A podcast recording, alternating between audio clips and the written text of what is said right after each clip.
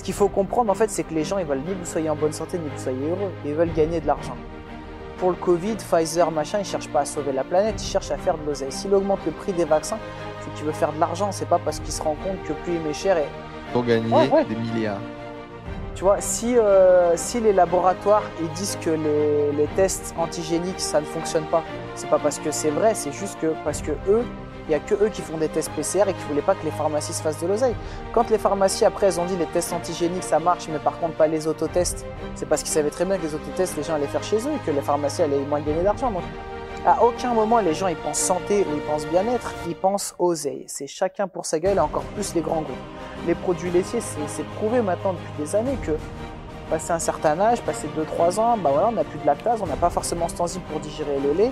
Ça ne veut pas dire qu'il faut le bannir à 100%. Je trouve qu'il y a toujours un équilibre. Tu peux manger un peu de fromage, tu peux boire de temps temps du lait, tu peux manger un peu de fromage blanc, mais d'une manière générale, Hello les amis, j'espère que vous allez bien et que vous êtes en super forme. On se donne rendez-vous aujourd'hui dans une nouvelle interview d'entrepreneurs pour rentrer dans la tête et dans les baskets des gens qui créent l'impossible dans leur vie. Et aujourd'hui les amis, notre invité a déjà fait les gros titres des journaux sur le web et sur le papier. On a la chance d'avoir un entrepreneur qui a créé énormément de carrières dans des domaines complètement différents malgré son jeune âge. On parle de PJ de Bodytime et je suis super content moi qui est énormément fan de son travail de pouvoir l'avoir aujourd'hui avec moi, de prendre le temps et de refaire l'intégralité des étapes de sa carrière. On va bien évidemment parler du lancement sur YouTube, du développement d'une carrière de coach sportif, mais également de l'élargissement vers l'entrepreneuriat de façon plus globale, de comment est-ce qu'il voit le travail et la vie, de comment est-ce qu'il gère aujourd'hui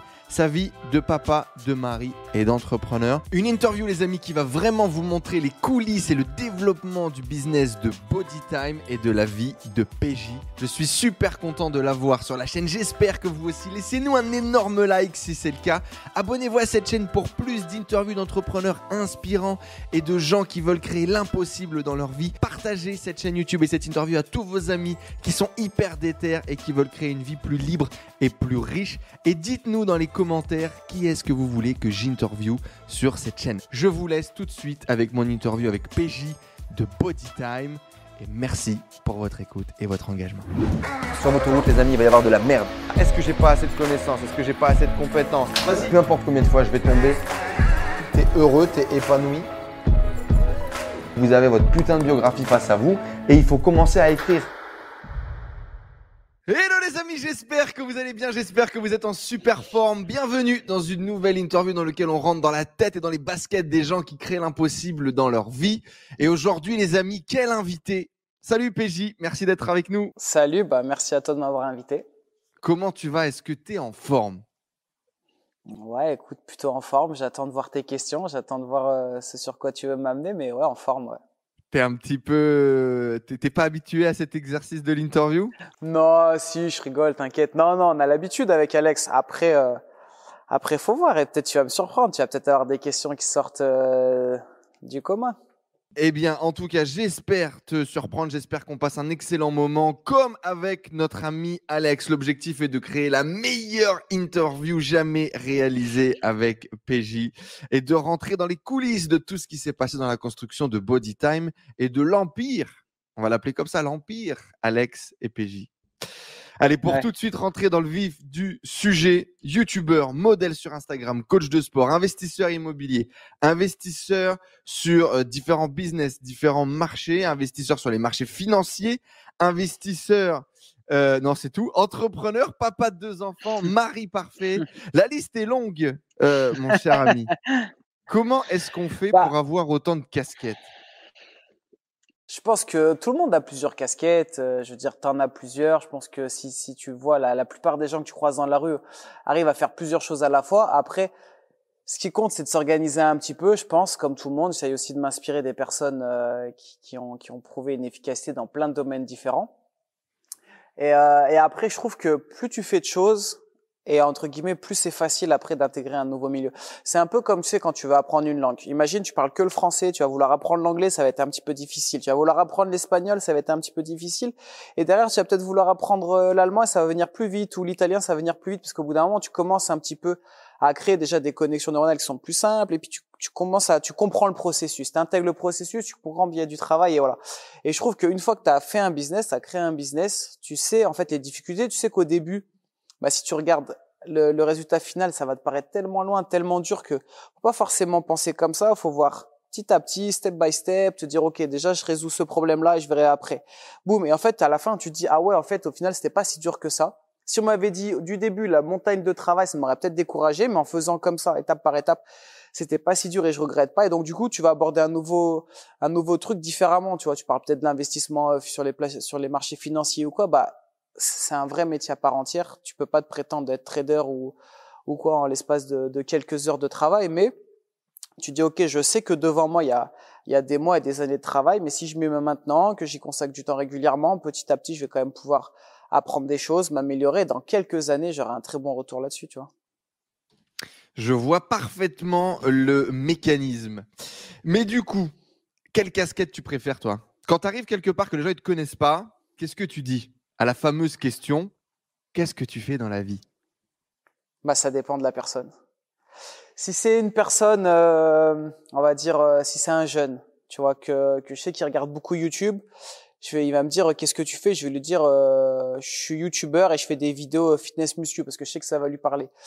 Si je suis dans un endroit où il y a plus des, des gens dans l'entrepreneuriat ou quoi, je vais leur dire bah voilà, moi euh, je suis chef d'entreprise, Body Time, on vend des vêtements et des programmes de sport parce que je sais que ça va un peu mieux leur parler si je lui dis je suis youtubeur il va peut-être avoir un peu des a priori. Si c'est une personne un peu plus âgée, je vais peut-être juste, voilà, on va dire une mamie ou quoi. Je vais peut-être pas trop rentrer non plus là-dedans. Elle va me dire, tu fais quoi? Je bah, je vends des vêtements ou voilà, je, je suis sur internet, je vends des vêtements. Ça dépend un petit peu de la personne, tu vois. Et comment ça se fait ça que tu t'adaptes à la personne? Est-ce que c'est parce que tu as bah, plusieurs personne... identités et que tu es un caméléon ou est-ce que c'est pour euh, bien paraître auprès de l'autre? C'est quoi l'idée? C'est pas c'est pas dans l'idée de bien paraître parce que entre guillemets on s'en fout ce que la personne va va, va penser, c'est plus pour lui permettre de comprendre un petit peu mon métier. Si je vais voir la banque, ils me demandent tu fais quoi? Soit je leur dis chef d'entreprise, soit je leur dis coach sportif chez le notaire, je suis encore noté euh, coach sportif, Pierre-Jean Cabrière, euh, coach sportif. Pourquoi? Parce que je sais qu'il assimile à peu près 80% de, de, mon métier, c'est ce que je fais. Je vends des programmes de sport, ça assimile à un coach sportif. Mais après, il y a des dérivés, je fais d'autres choses à côté. Donc, euh, donc voilà, on va dire, mais principalement, c'est soit chef d'entreprise, soit youtubeur, soit coach sportif. On va dire, la plupart du temps, je vais mettre ça, coach sportif. Et, euh, et voilà, et après, en fonction des personnes, toi, je vais quand tu es tout seul devant ton miroir, tu te vois comment? Un homme, euh, un homme, mari, de perdre deux enfants et, et qui travaille un peu, c'est tout. Je vois pas un métier en particulier, tu vois, parce que il y a pas vraiment, euh, tu vois, ma journée, elle va pas être découpée 8h, 9h, je fais tel métier, 9h, 10h, je fais tel métier. Si tu fais un petit peu tout, au fil de l'année, ça bouge.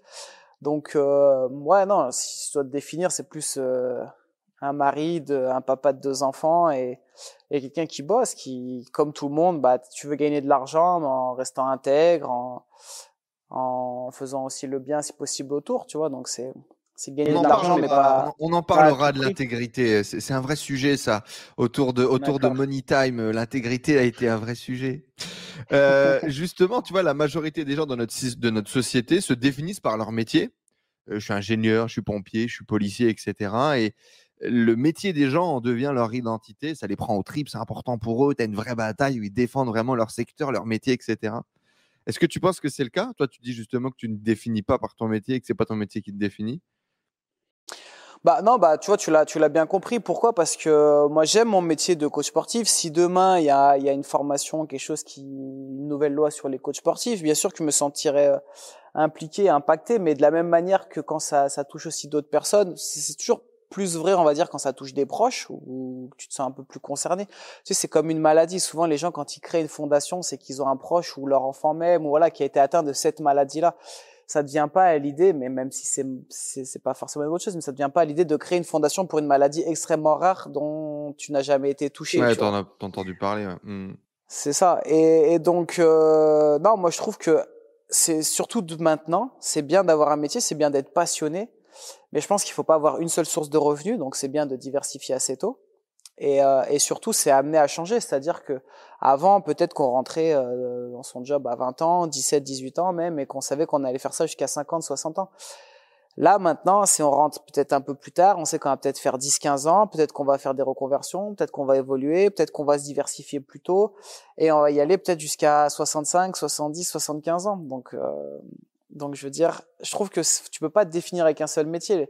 Quelqu'un, un jeune qui décide de faire maçon, je pense pas que tu fasses maçon jusqu'à 65 ans, tu vois. Donc tu es obligé déjà d'avoir une vision un petit peu plus large, de prendre un petit peu de recul. Ok, là ces années, je kiffe, je fais un métier qui me fait plaisir. Moi, j'adore faire des vidéos YouTube maintenant. Est-ce que dans 10 ans, je ferai encore des vidéos YouTube?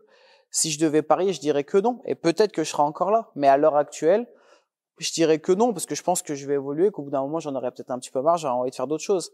En tout cas, on a attaqué, ça fait euh, 9 ans qu'on en fait des vidéos YouTube, bientôt 10 ans, on est encore là. Si on m'avait dit ça il y a 10 ans, je t'aurais dit que j'aurais arrêté. Peut-être que dans 10 ans, on sera encore là, mais peut-être pas, et c'est pas, c'est pas mon métier qui va, qui va me définir, tu vois. Peut-être que je ferai plein d'autres choses, peut-être que, voilà, ce qui compte, c'est de faire un truc qui te fait plaisir. Et je peux comprendre ceux qui ont une réelle passion. Tu vois, il y en a depuis tout petit, ils veulent être boulanger, ils veulent être euh, pompiers, ils veulent être coiffeurs ou quoi. Donc, je comprends que leur métier fait vraiment partie de leur quotidien.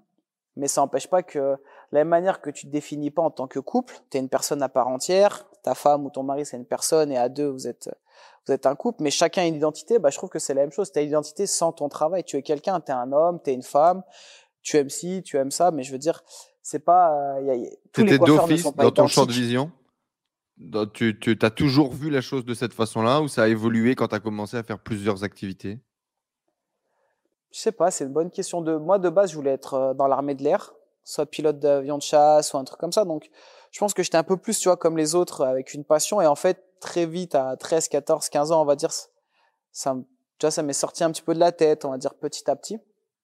Donc, euh, non, après, je pense que j'ai assez eu envie de faire pas mal de choses différentes. Ouais. On va dire à l'adolescence, ça m'a, ça ça m'est venu assez tôt. Ouais. Est-ce que tu dirais aujourd'hui que c'est le plus grand luxe finalement que l'entrepreneuriat t'a offert, celle de pouvoir explorer tes passions, de faire plein de métiers, de porter plein de casquettes et de réaliser un peu tous les délires qui te passent par la tête? Ouais, bah bien sûr, carrément. C'est, je pense que c'est ce que tout le monde recherche, faire un métier qui te plaît, un métier qui te passionne, et, euh, et, en plus, quand tu as la possibilité d'avoir un petit peu de temps, parce que bah, quand c'est toi qui décides de ton emploi du temps, tu peux te dégager un petit peu plus de temps et faire d'autres choses, d'autres choses qui t'intéressent. Après, je pense qu'il y a plein de gens qui peuvent le faire de même aussi. Même si tu es salarié dans une boîte, euh, tu as du temps libre à côté. Euh, je sais pas si c'est lui, mais je voyais souvent sur Instagram Dwayne Johnson, euh, The Rock ou marqué. Tu peux pas bosser 35 heures pour une boîte ou un patron rentrer chez toi et ne jamais bosser sur toi-même.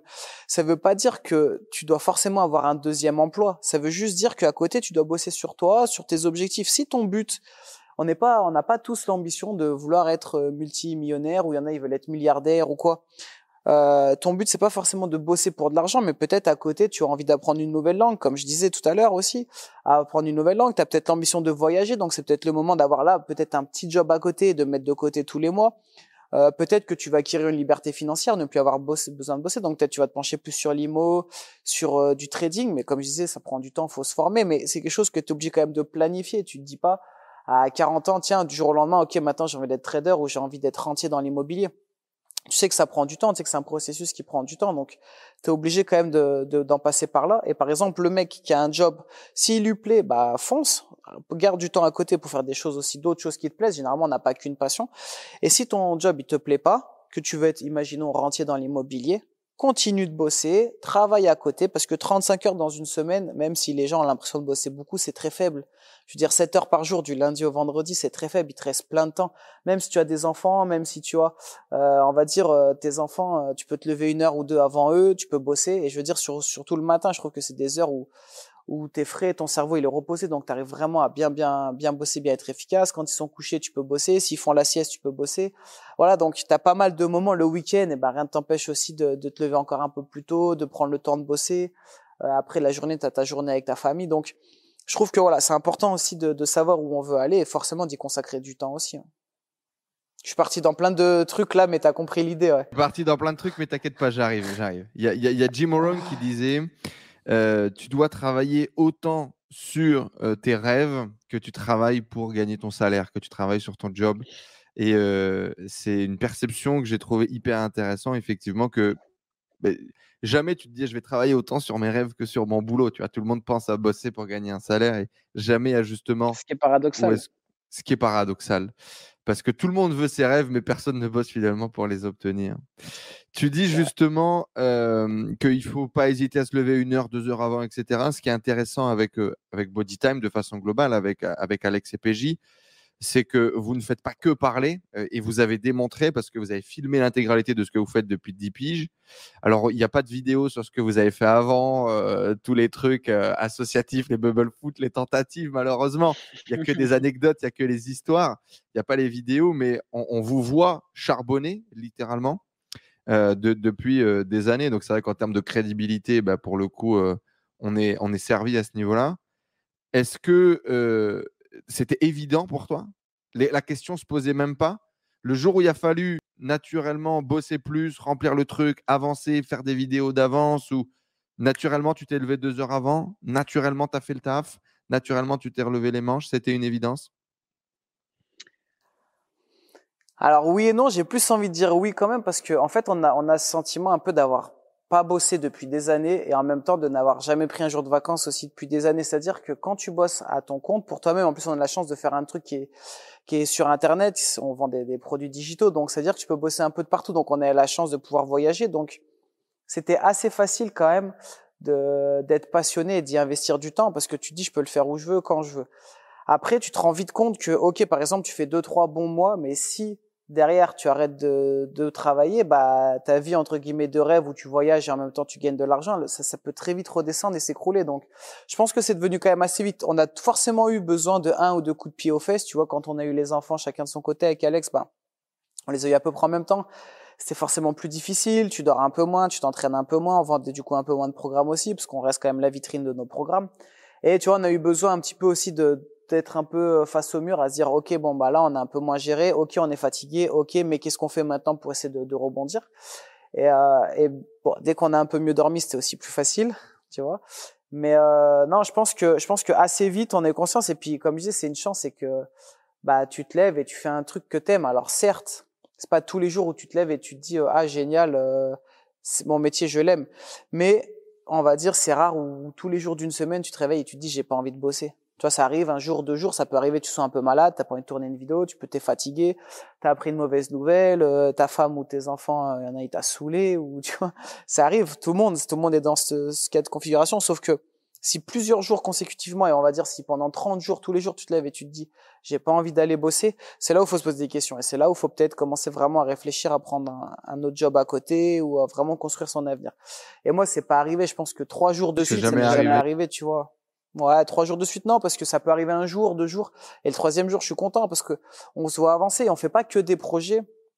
Avec Alex, on fait pas que des projets pour l'argent, comme tout le monde, on aime l'argent parce que ça te donne une liberté qui, qui, est, qui, est, forcément hyper intéressante. Mais on fait pas que des projets pour l'argent. Il y a plein de choses qu'on a fait en sachant qu'on n'avait pas forcément gagné de sous, voire même en perdre un petit peu. On a fait deux fois de, des semaines pour l'humanitaire où tu pars une semaine, bah, c'est-à-dire que tu bosses pas, t'as pas d'internet, tu voilà, tu mets vraiment ta vie entre parenthèses pendant une semaine. On part sans loin des enfants, loin de nos femmes et tout, mais tu gagnes sur autre chose, tu t'enrichis sur plein de choses, tu fais des rencontres, tu, tu voilà, donc tu reviens, t'es gagnant, mais d'une manière différente, mais niveau financier, tu as perdu quand même pas mal de sous parce que bah, tu rien vendu quasi pendant une semaine. Et voilà, il y a ah plein de projets. L'assurance, l'assurance de la i8 va pas se payer tout seul non plus, je veux dire. Voilà, mais je l'ai plus, je l'ai vendu, donc ça va. je l'ai revendu. C'est quand même un, beau cadeau. Ça a été ton plus gros caprice, ça, financièrement? T'as acheté, euh, enfin, caprice, euh, cadeau, euh, le kiff, quoi. Cadeau, ouais, c'était mon bébé, tu vois, mon bébé matériel. Mais un caprice, non, parce que j'ai pris longtemps avant de la choisir. C'est-à-dire que pendant plusieurs mois, j'ai attendu. Je savais ce que je voulais. Je voulais l'extérieur mat, c'est-à-dire qu'elles sont très rares en noir, donc c'est un gris foncé, et l'intérieur beige. Beige, c'est un blanc crème, euh, un peu beige. Donc je savais que je voulais ça. Je voulais, j'avais une fourchette de prix. Je savais exactement ce que je voulais. Et pour dire, tu vois, je l'ai revendu un an et demi après. Je l'ai revendu 100 euros moins cher que ce que je l'ai acheté. Ouais, ça bouge tu Vois, donc super car. Ouais, ça bouge pas beaucoup. J'avais fait, j'avais pas fait beaucoup. J'avais fait 15 000 kilomètres avec, mais ça bouge pas beaucoup. Mais surtout, j'avais pris le temps d'acheter une voiture qui avait un, bon prix. Et, euh, et voilà. Donc c'était pas vraiment un caprice dans le sens où tu vois, ça m'a fait quasi rien perdre niveau argent. C'était, je voulais me faire plaisir, mais je voulais pas non plus euh, perdre des sous inutilement. Et du coup, euh, on, dit quoi aux détracteurs Ouais, c'est comme, c'est comme Alex, il a vendu sa voiture parce qu'ils sont, ils sont à poil, ils ont, ils ont plus un rond. Ça a été quoi, euh, ça a été quoi l'idée de la revente? Pourquoi je l'ai revendu Alors, euh, on avait besoin d'investir sur la télé-réalité. On a investi beaucoup. Là, il y a une vidéo qui est sortie, on a expliqué, on a mis 200 000 sur la télé-réalité. Voilà, 200 000 plus nos couilles. Euh, 4 milliards. On a 4 millions de 4 millions de. Tu les estimes encore plus haut, toi Non, ouais, 4 bah, millions d'euros, on a mis en rigolant. T'imagines, on te les coupe. Ah ouais, mais c'est le prix, je pense. Un homme, tu lui demandes pour combien tu te coupes une couille, je pense qu'il va te répondre ce prix-là, tu vois. Un million minimum. D'ailleurs, effectivement, vous avez ces jeux à la cour avec Alex, là, sur la chaîne Alex et PJ. Pour combien tu fais ça, machin, putain Ouais. Bah là, je, je pense que je ferais même pas. Bah je pense que je touche pour euh, pour n'importe quelle somme, je touche pas à mon physique. Si malheureusement ça t'arrive et malheureusement ça arrive à des gens euh, pas contre de l'argent, mais la nature qui a un problème ou quoi, un accident. Et mais je pense que contre de l'argent, jamais de la. Je veux dire, je me coupe pas un petit doigt même pour une très grosse somme d'argent. Tu vois, c'est c'est bon, mais je trouve que non, un petit doigt, même un milliard, je le fais pas. Non, parce que ton intégrité physique, et puis c'est une question de respect. Tu sais, c'est comme, est-ce que après il y a des gens, hein, parce que je veux dire, euh, il y a des gens qui pour de l'argent sont prêts à faire des trucs de ouf, mais Bien sûr. mais je me je me regarderai pas dans la glace. Tu sais, je serais pas fier. Après, bon, t'as déjà fait deux enfants, frère. Si tu t'en laisses, si laisses tomber une, tu le verras même pas. que toi qui le sais. Je préfère, ouais, mais je préfère regarder les deux quand même. C'est euh, comme je dis, c'est pas qu'une question d'argent. C'est après, est-ce que t'es bien, est-ce que je trouve c'est bien d'avoir des principes et on va dire quasi ne jamais déroger. Ça veut pas dire qu'il n'y a pas des exceptions à faire, parce que tu peux avoir un principe et parfois la vie fait que tu es obligé d'y déroger, mais on va dire à 99,9%, c'est bien de pas y déroger. ça, tu vois, moi je suis toujours dit, t'es ton physique, t'en prends soin. Si je fais du sport, si on, si on essaie d'avoir un bon lifestyle, c'est pour être en pleine forme, vivre le plus longtemps possible, mais surtout dans la meilleure santé possible. Euh, c'est pas pour après pour de l'argent, même si on sait que jamais personne va venir et te dire, je te donne 5 milliards, tu te coupes un petit doigt, tu vois. Moi, en tout cas, je me suis toujours dit, ouais, non, je, je ferai pas, tu vois. On ne sait jamais. Hein, S'il y a quelques Ruskov ou Dubaïotes un peu fous qui veulent lâcher une valise, euh, on a des plans euh, par ici. Tu le disais tout à l'heure, vous êtes la vitrine euh, du business. Si vous êtes moins focus, si vous êtes moins en shape, si vous êtes moins en prise de masse ou justement en perte de gras, etc., vous avez moins de bonnes perfs, ça peut lier directement au résultat du biz. Il y a beaucoup de gens qui disent voilà, transformez votre métier, votre passion en métier. Puis à un moment donné, quand tu transformes ta passion en métier, bah, ça devient un peu moins ta passion. Est-ce que vous, ça vous est arrivé? Est-ce que des fois, on n'a plus envie de s'entraîner? Est-ce que, vas-y, fais chier, j'ai envie de cheat meal un peu et ah merde, je suis obligé parce que c'est pour le boulot. Est-ce que ça vous est arrivé et comment est-ce que tu vis ça? Alors nous, on a la chance, c'est que sur l'alimentation, on se régule pas tellement avec Alex qu'on arrive justement à bien compenser et que t'es content de faire un cheat meal, mais de base, si je vois que physiquement je suis pas bien, il me fait pas tellement envie le cheat meal parce que je sais que je pense que ton subconscient voilà il assimile que c'est vraiment pas le moment et voilà c'est pas ce qui m'attire. Après bien sûr hein, qu'il y a des jours où t'as pas envie de t'entraîner, il y a des jours où je vais me lever à 6 heures, je vais devoir euh, bosser sur l'ordi, après je m'occupe des enfants, je viens ici, on a plein de rendez-vous, on achète des vidéos machin et je me dis je vais rentrer, et je dis bah faudrait que je m'entraîne le soir bien sûr, il y a des jours où je le fais pas, tu vois, comme tout le monde. Et comme tout le monde, tu essaies de te mettre un coup de pied aux fesses. Mais il y a des fois où la flemme, le, manque, la fatigue, le manque de courage prend le dessus. Donc, j'essaie de me dire minimum, grand minimum trois fois par semaine. Si possible quatre. Enfin, 4 même c'est on va dire c'est ma moyenne, grand minimum 3 et j'essaie d'aller à 5, tu vois. Et j'essaie de garder comme ça comme on dit, c'est un lifestyle, j'essaie de pas faire euh, pendant un mois à fond et après couper pendant trois mois, tu vois, j'essaie de garder ce rythme-là. Il y a des fois quand on tournait les programmes Beach Time et Wolf, on avait rendez-vous ici à à 8h30, bah, je me levais à 5h, je m'entraînais de 5h15 à 6h15, je m'occupais de mes enfants dès qu'ils se levaient, tu vois, ils se réveillaient vers 6h30, 7h, jusqu'à 8h, histoire qu'après ma femme, elle prenne le relais, et après je venais ici, tu vois, donc quand on veut, on peut. Après, j'ai la chance aussi d'avoir une salle de sport ici au bureau et chez moi. Donc voilà, tu peux. Après là, tu vois, euh, je suis en vacances dans ma famille, euh, je fais du sport, je vais courir. Je suis allé courir déjà, tu vois, en deux jours, je suis allé courir deux fois. C'est juste, je vais peut-être perdre un petit peu de masse musculaire, mais je garde au moins le rythme, je travaille un peu plus le niveau euh, cardiovasculaire. Enfin voilà, c'est toujours d'adapter, rien n'empêche de faire un peu de pompe, de traction. Comme je dis, c'est un lifestyle. Je vois le, le, le physique et la santé dans son ensemble. Bien sûr que on veut toujours être un petit peu plus volumineux, un petit peu plus sec, mais je vois surtout dans son ensemble. Et j'ai pas de prétention, on va dire, euh, ni dans le bodybuilding, ni quoi que ce soit. Tu vois, je m'en fous. Moi, c'est vraiment plus être bien. T'es es content, je veux dire, quand t'as les abdos, quand t'es un peu volumineux, mais, mais j'ai pas d'objectif spécifique là-dedans. C'est pas encore devenu une contrainte, quoi, de faire du sport. Non, le sport en général, je kiffe. Demain, j'arrête YouTube, je continue de m'entraîner. Demain, j'arrête d'être coach, je continue de m'entraîner. Peut-être différemment, peut-être des fois un peu moins, peut-être des fois un peu plus, mais je continue. Demain, euh, tu me donnes un milliard et j'ai plus besoin de bosser, et ben, je continuerai de m'entraîner et sûrement je continuerai même à faire des vidéos parce qu'à l'heure actuelle, on kiffe.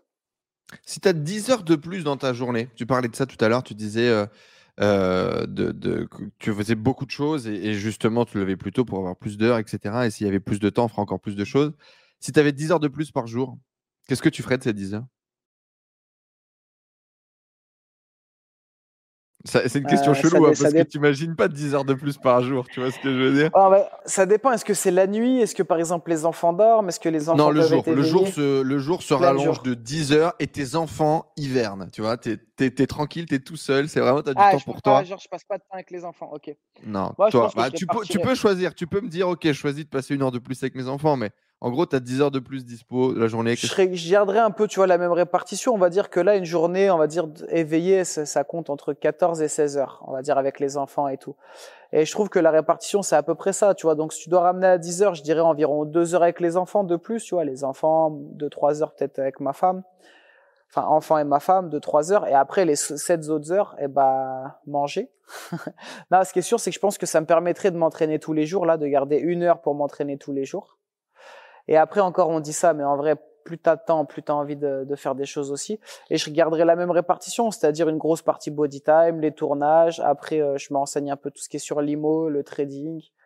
Euh, voilà, les projets d'à côté. Tu ferais la même chose, tu utiliserais, tu, tu utiliserais euh, tes heures en plus pour faire la même chose que tu fais aujourd'hui, quoi. Juste, tu le ferais plus. Ah ouais, ouais, je, ferais la même chose. Je veux dire, euh, tu vois, moi, je bosse un peu l'italien en ce moment, bah, je le bosse tous les matins. Je veux dire, je, je ferais pas je ferai pas des choses différentes, je ferai juste plus longtemps chaque chose. J'aurai plus de temps, donc j'avancerai un peu plus vite. Qu'est-ce que tu réponds quand on te dit ah c'est toi le, beau gosse du duo euh, Body Time? Ça c'est bâtard pour Alex. Est-ce que tu lui as posé la même question? Euh, ça, non, ça, pas. Bon bah ça va alors c'est bon, je peux répondre. Qu'est-ce que tu réponds alors quand on te dit ça? Bah, je dis merci, c'est gentil. Après, euh, tu vois, il y en a qui le kiffent lui, il y en a qui me kiffent, il y en a qui nous aiment bien tous les deux, il y en a qui nous détestent tous les deux, que ce soit physiquement ou, euh, ou la personnalité ou dans le business et tout. Moi, je réponds juste merci, c'est gentil, c'est un compliment. Donc, je veux dire, je trouve que tu apprends avec le temps à les compliments sur le physique, c'est bien, mais tu en détaches un petit peu. Parce que déjà, c'est éphémère, a des gens qui peuvent te trouver attirant à un moment et qui le seront plus forcément dans, dans quelques temps. Et puis, tu te rends compte que c'est peut-être pas voilà ce qui t'intéresse le plus sur du moyen à long terme. Si j'avais été avant célibataire et que c'est une jolie fille qui me dit ça, bon, c'est différent. Je suis marié, j'ai deux enfants, tu vois, j'y vois moins d'intérêt. De façon plus globale, euh, comment est-ce que tu gères la vie des gens? Comment est-ce que tu gères les gens qui disent c'est bien ce que tu fais, c'est mal ce que tu fais, c'est intéressant ce que tu fais, c'est pas intéressant ce que tu fais, t'es un connard, euh, tu vois? Je trouve que ce que tu fais c'est vraiment mal. Ça dépend, ça dépend des moments, ça dépend de dans quel état d'esprit dans ta journée. Il y a des fois où on va dire à allez 90% du temps t'es plutôt bien et les, les, les, commentaires négatifs, tu vois, ça va rebondir sur toi, tu t'en fous.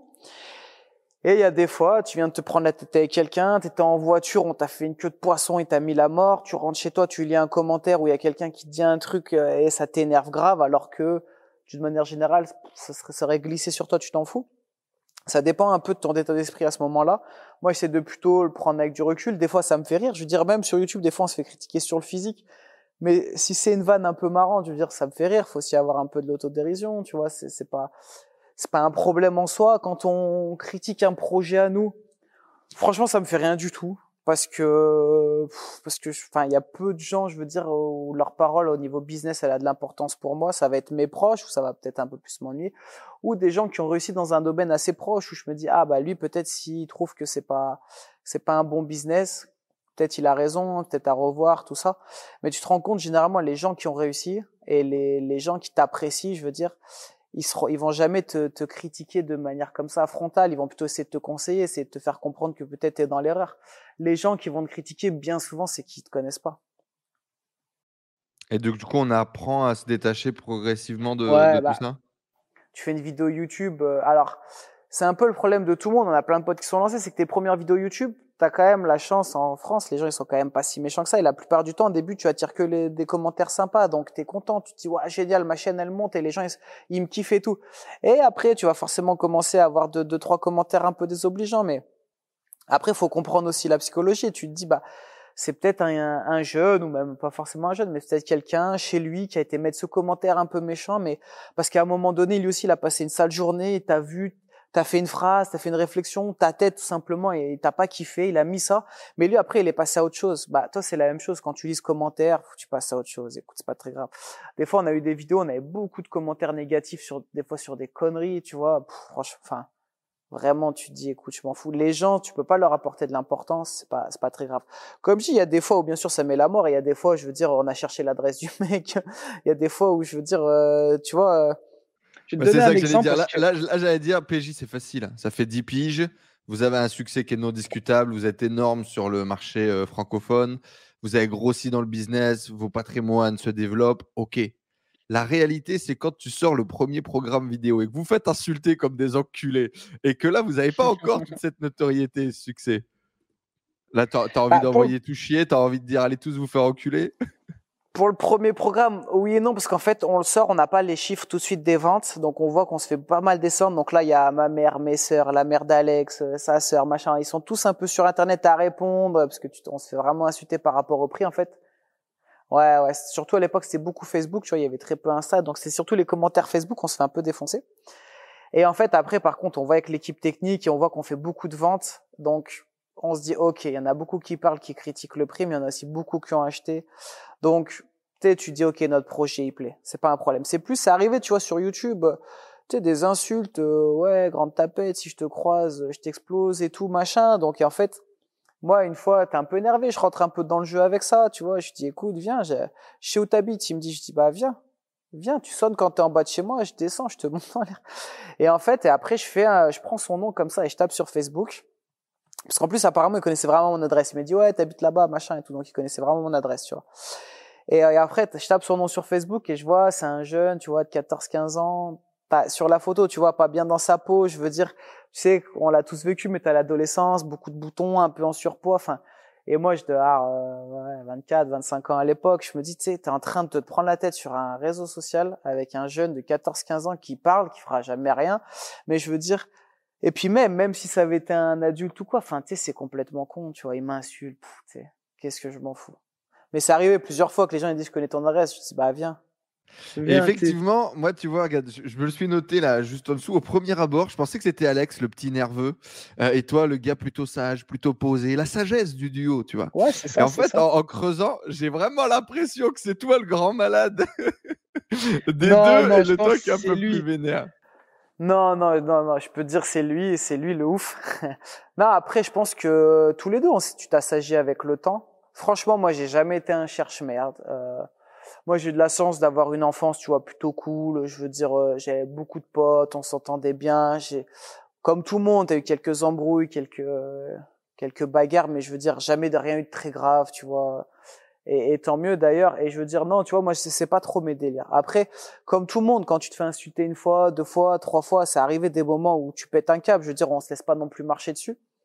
Mais comme je te dis, l'autre qui me dit mon adresse et tout, je viens, je dis vas-y, viens, tu viens quand tu descends en bas, mais tu sais, après, il y a plus de règles. Je dis, je te borde, je, je ferai tout pour te monter en l'air parce que le mec, il insulte ta mère, il insulte machin. Donc, il y a forcément un moment donné où tu vrilles, tu vois.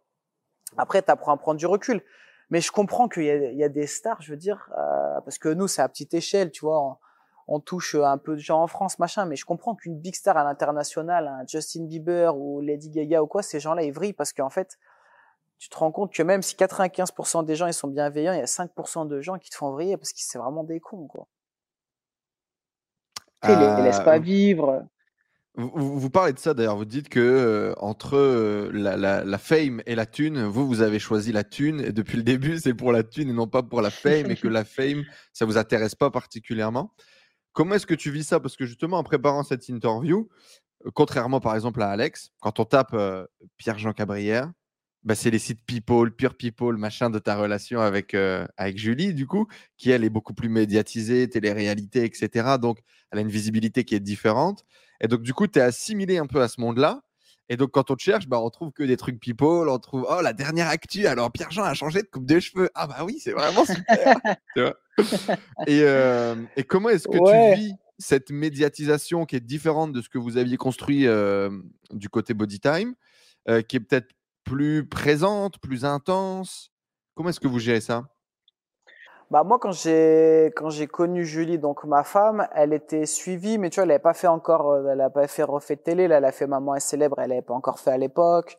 Elle était pas elle était présente sur Insta mais c'était pas la folie donc on la reconnaissait dans la rue mais je dirais c'était pas c'était pas abusé pas plus que nous tu vois donc c'était c'était pas choquant tu vois après, euh, petit à petit, elle, elle est redevenue de plus en plus suivie. Tu vois, elle, a plus d'un million sur euh, sur Insta, mais aussi parce qu'elle a refait Maman est célèbre. Elle a elle a fait d'autres apparitions sur Insta. Bah là, on a eu les enfants, ça fait un peu de buzz et tout. Non pas qu'on ait fait les enfants pour faire du buzz. Et euh, et voilà, tu vois, c'est c'est ce qui a fait un peu remonter le grave.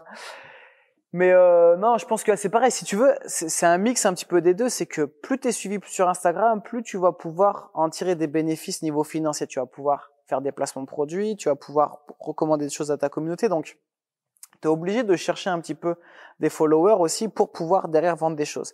Moi, quand on dit euh, avec Alex, nous, on s'en fout de la fame, c'est que demain, tu nous dis, écoute, euh, tu switches euh, ta body time, ça devient, t'es plus sur YouTube. Par contre, au lieu de faire ton chiffre d'affaires, il fait x10. Par contre, tu fais plus les vidéos, mais il fait x10 et on te le garantit dans le temps que voilà, tu vas continuer de croître comme tu crois maintenant, sauf que t'es plus sur YouTube et tu vends que en direct, machin, ou, je sais pas, on dit t'as un, un casque et que les gens te connaissent pas, quoi. Ouais, exactement. Ouais, voilà. Enfin, je veux dire, je m'en tape, tu vois. Je comprends un peu l'idée des Daft Punk ou quoi, tu vois, qui sont toujours cachés ou SIA.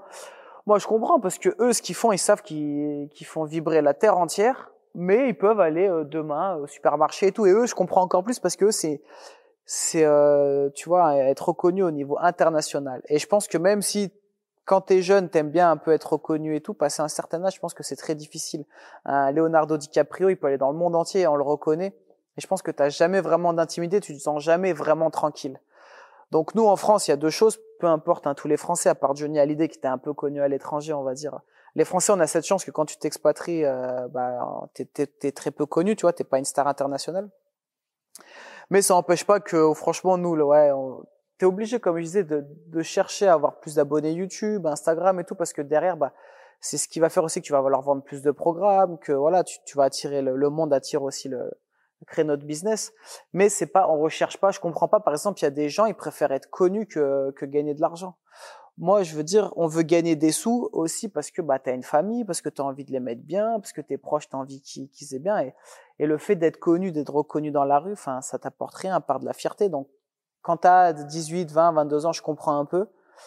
Quand les gens, ils ont passé 25, 30 ans et qui sont là à rechercher la fame, qui en fait, qui sont un peu prêts à tout, tu vois, montrer leurs fesses, faire ci, faire ça. Je trouve que c'est un peu, ah, c'est un peu dommage, tu vois. Sauf si derrière il y a un réel plan, comme je disais, c'est construire et après pour derrière pour vendre. Ou là après chacun fait ce qu'il veut, mais si c'est juste être connu pour être connu, je trouve c'est un peu dommage. Et je trouve qu'en France, en France on a un peu tendance. Ça t'a jamais dérangé, toi, cette médiatisation un peu plus intense du fait de, de, la ah relation avec Julie, les trucs people et tout? Non, non, mais tranquille, on est dedans. Hein. Moi, je pars après. Hein, je pars après. Faut me récupérer. Hein. Non, non, franchement, non, ça m'a jamais dérangé parce que comme je te dis au début, c'était à peu près similaire. Maintenant, elle est un peu plus suivie, mais non. Et puis nous, on reste des gens plutôt discrets. Tu vois, on fait pas de. Ils sont séparés, ils sont remis ensemble, à deux doigts du divorce. tu vois ce que je veux dire euh, on n'est on n'est pas on n'est pas dans ces trucs là donc je pense pas qu'on intéresse spécialement les gens qui sont spécialement fans de la télé-réalité et, euh, et c'est pas ce qu'on recherche tu vois. Donc on va dans la rue c'est pas choquant tu vois. Et quand on est interpellé par des gens c'est toujours enfin pour l'instant on a toujours eu des gens bienveillants sympas tu vois qui t'embêtent pas. Est-ce qu'on peut faire une photo ou est-ce que ouais salut ça va avec plaisir machin. Et après c'est des gens bon bah voilà je vous laisse. On a la chance d'être suivi en fait que ce soit moi ou ma femme par des gens quand même qui sont assez avancé, assez avancé dans l'âge, c'est-à-dire que c'est pas des adolescents ou des enfants. Et je pense que du coup le rapport il est différent parce qu'il respecte ton intimité, il respecte voilà. Quand quand tu as une communauté très jeune, on va dire entre 7 et euh, même 14 15 ans, surtout si tu as des filles par exemple, c'est un peu plus hystérique, c'est un peu plus voilà, ça va te courir dessus dans la rue, ah, photo. Nous, tu vois, on n'a pas cette communauté là, donc c'est plutôt cool. Eh ben c'est bon. Top.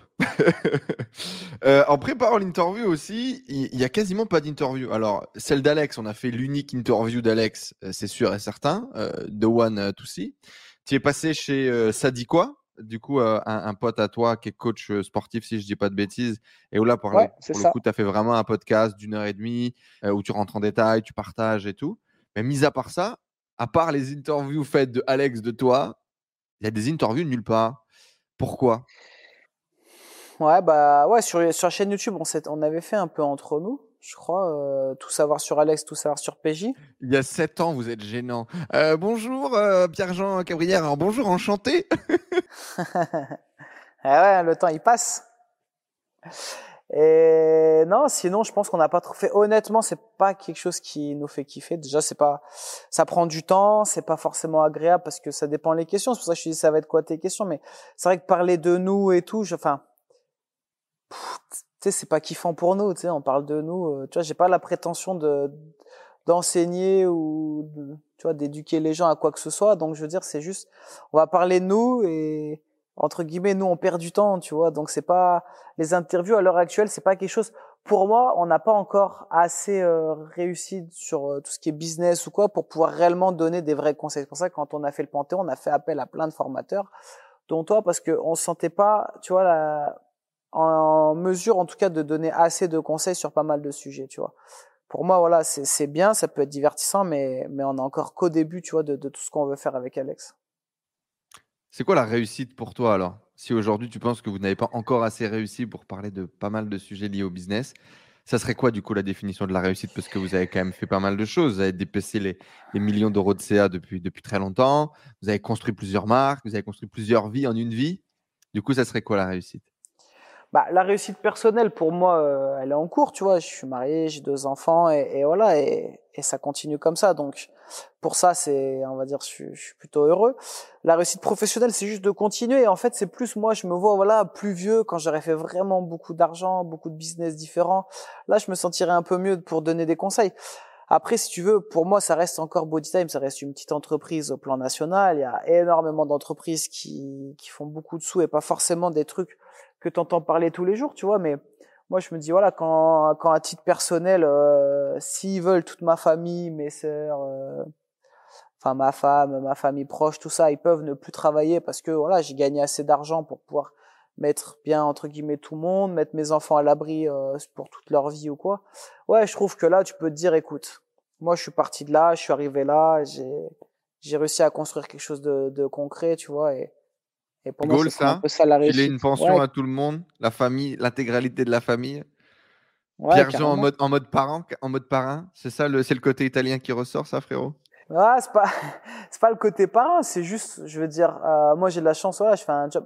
Mes sœurs, elles aiment leur travail, c'est pas le problème, mais je suis pas sûr que euh, elles ont envie de faire ça toute leur vie. Et voilà, elles bossent toutes les deux à l'hôpital. Et si je peux, bah juste voilà, tous les mois en fait, leur donner, euh, leur donner un peu d'argent et qu'elles aient plus besoin de bosser et que à côté elles peuvent faire une activité si elles ont envie, bah ouais, ce serait, ce serait cool, tu vois. C'est l'opportunité que tu aimerais offrir euh, au tien. C'est beau, c'est louable. Euh, tu voulais devenir basketteur pro, tu rêvais d'NBA quand tu étais gosse. Euh, qu'en est-il? Est-ce que demain une carrière de basket va, revenir quand tu auras plus de temps dispo? C'est comment? Tu, tu, connais mon âge. Tu peux pas, je suis trop vieux là. En vétéran Ah ouais, en vétéran mais il n'y a pas, y a pas d'oseille à se faire après. non, euh, j'ai joué au basket longtemps, je pense. J'ai joué de, de 5-6 ans à 25-26 ans. Donc j'ai joué longtemps, franchement passionné de basket. Ma mère elle faisait du basket. J'étais qu'avec des potes, on jouait tout le temps au basket. Je veux dire à notre échelle, voilà, on avait un niveau qui était qui était correct, mais je veux dire euh, très loin d'être excellent, très loin d'avoir un potentiel. Déjà je suis petit pour euh, pour vraiment, je fais 1m83, tu vois. Donc il y en a un Tony voilà, il aurait fallu être meneur et il aurait fallu être excellent de chez excellent. Il y en a qui arrivent. Tony Parker, français, il fait 1m85, 6, je crois, et, il a fini en NBA, il a tout défoncé. Donc, tu vois, par exemple, lui, voilà, moi, je kiffe regarder des interviews de lui parce que, bah, sa carrière, elle fait rêver, tu vois. Et euh, mais voilà, pour dire, tu peux pas te dire que c'est à cause de la taille. Je dis juste qu'il y a un moment donné, en fait, tu vois, je kiffais le basket, je kiffais jouer avec mes potes, mais j'étais pas prêt à faire certains sacrifices. Et quand j'ai commencé à avoir euh, à 11, 12, 13 ans, je vais prendre une fourchette assez large parce que ça dépend, mais petit à petit, on va dire à, à traîner au collège, à traîner un peu avec les filles, à tu vois, bah le mercredi après, je préférais aller euh, avec deux trois copains, deux trois copines peut-être, un peu, euh, tu vois, rigoler, machin, traîner un peu avec les filles et tout, tes premières copines, tes premières euh, histoires, que spécialement aller jouer au basket en me disant je vais être pro, je vais être pro. J'ai aimé ça, c'est une passion, j'adore encore jouer, tu vois, peut-être ce soir là je vais aller, je vais aller jouer et tout, alors que ça fait un an et demi que j'ai pas joué, je crois.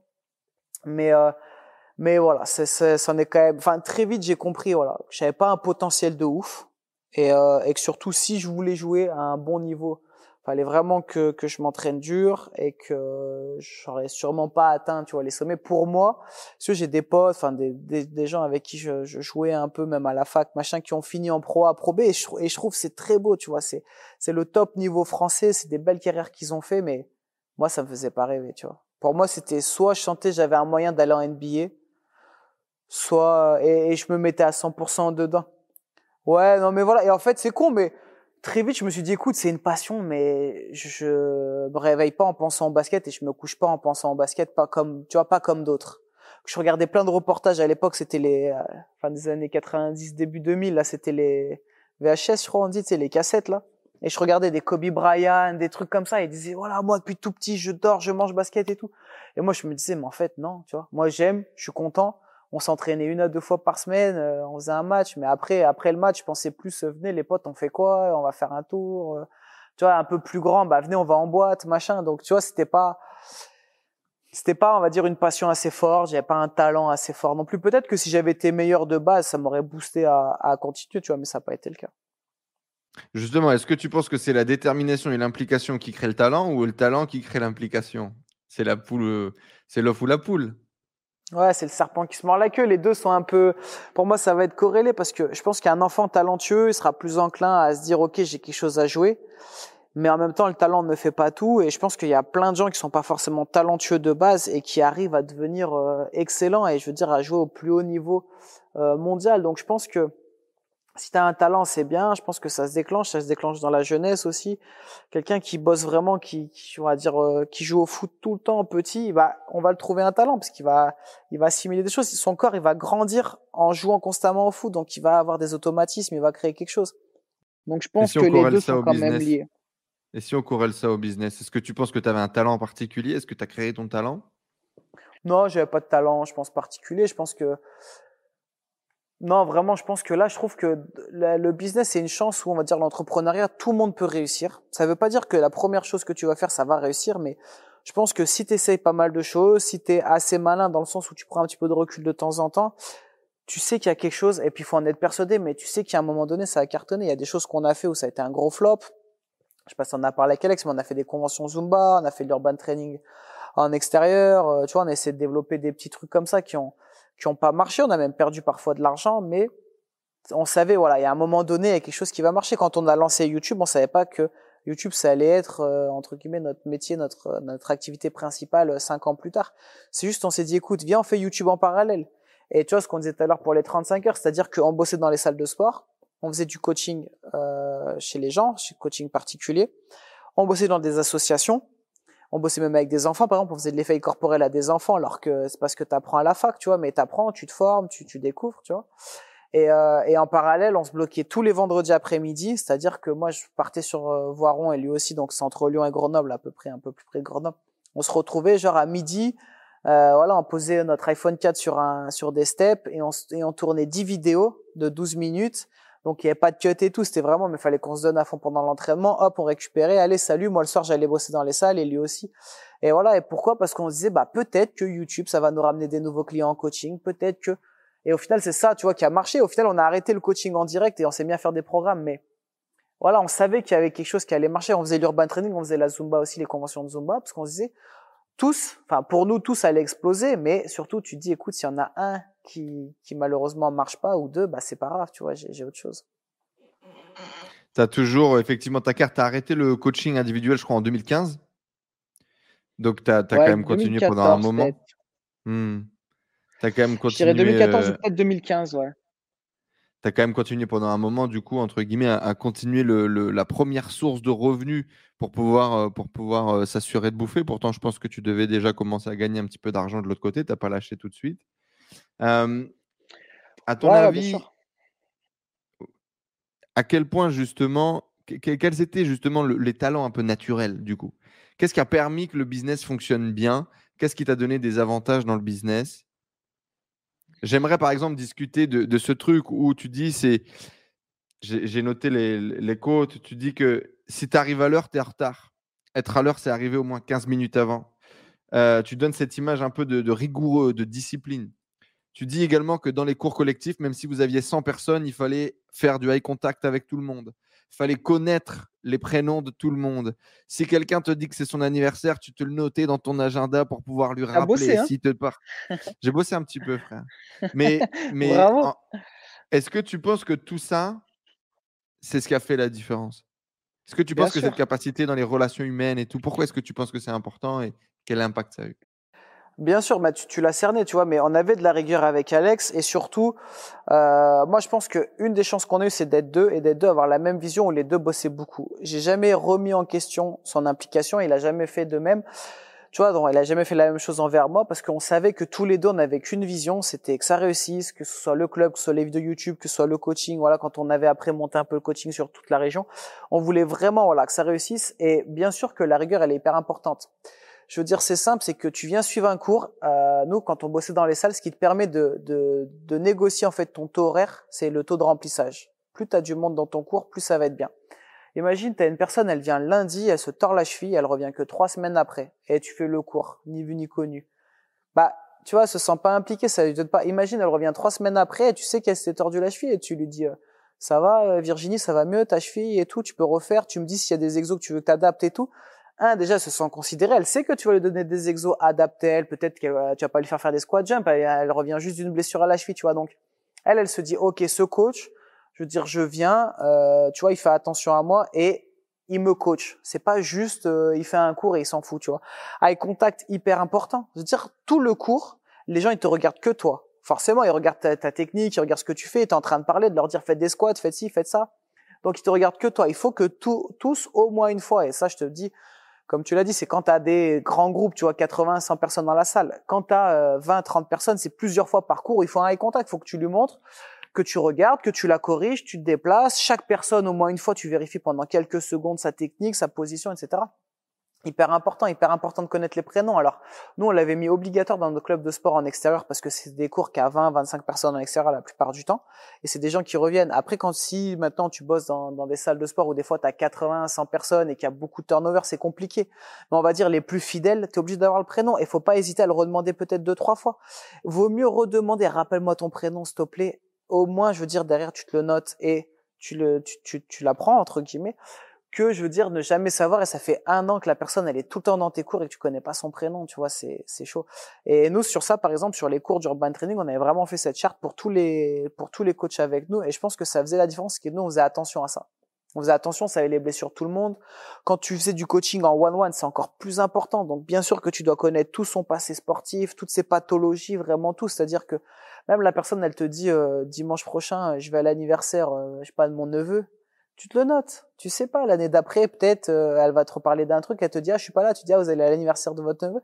Elle est choquée, la personne, elle se dit, il me considère, tu vois. Et c'est pas, moi, je suis très mauvais, je, je reconnais pas les visages, et j'ai tendance à oublier très vite. Tu peux me dire ton prénom, euh, trois secondes après, je peux avoir oublié. Sauf que, quand là, c'est le boulot, si, si t'as une bonne mémoire, t'as pas besoin de noter. Moi, j'ai sur ça, j'ai une mémoire à court terme, en fait, je sais pas, j'oublie très vite, bah, je note. Je note. Et au final, quand tu te rends compte que c'est dans le boulot qu'il y a un réel intérêt, finalement, tu n'oublies pas tant que ça. Tu vois, et je pense que ça fait une vraie différence. La rigueur et puis le but d'avoir la même vision. Quand est-ce que tu as compris ça? Quand est-ce que tu as compris ça? Que le relationnel, que, que de donner de l'importance aux gens allait euh, améliorer les relations, allait améliorer le business et, et aller faire quelqu'un de charismatique et de mémorable? Parce qu'au final, on en devient charismatique et mémorable en s'occupant des gens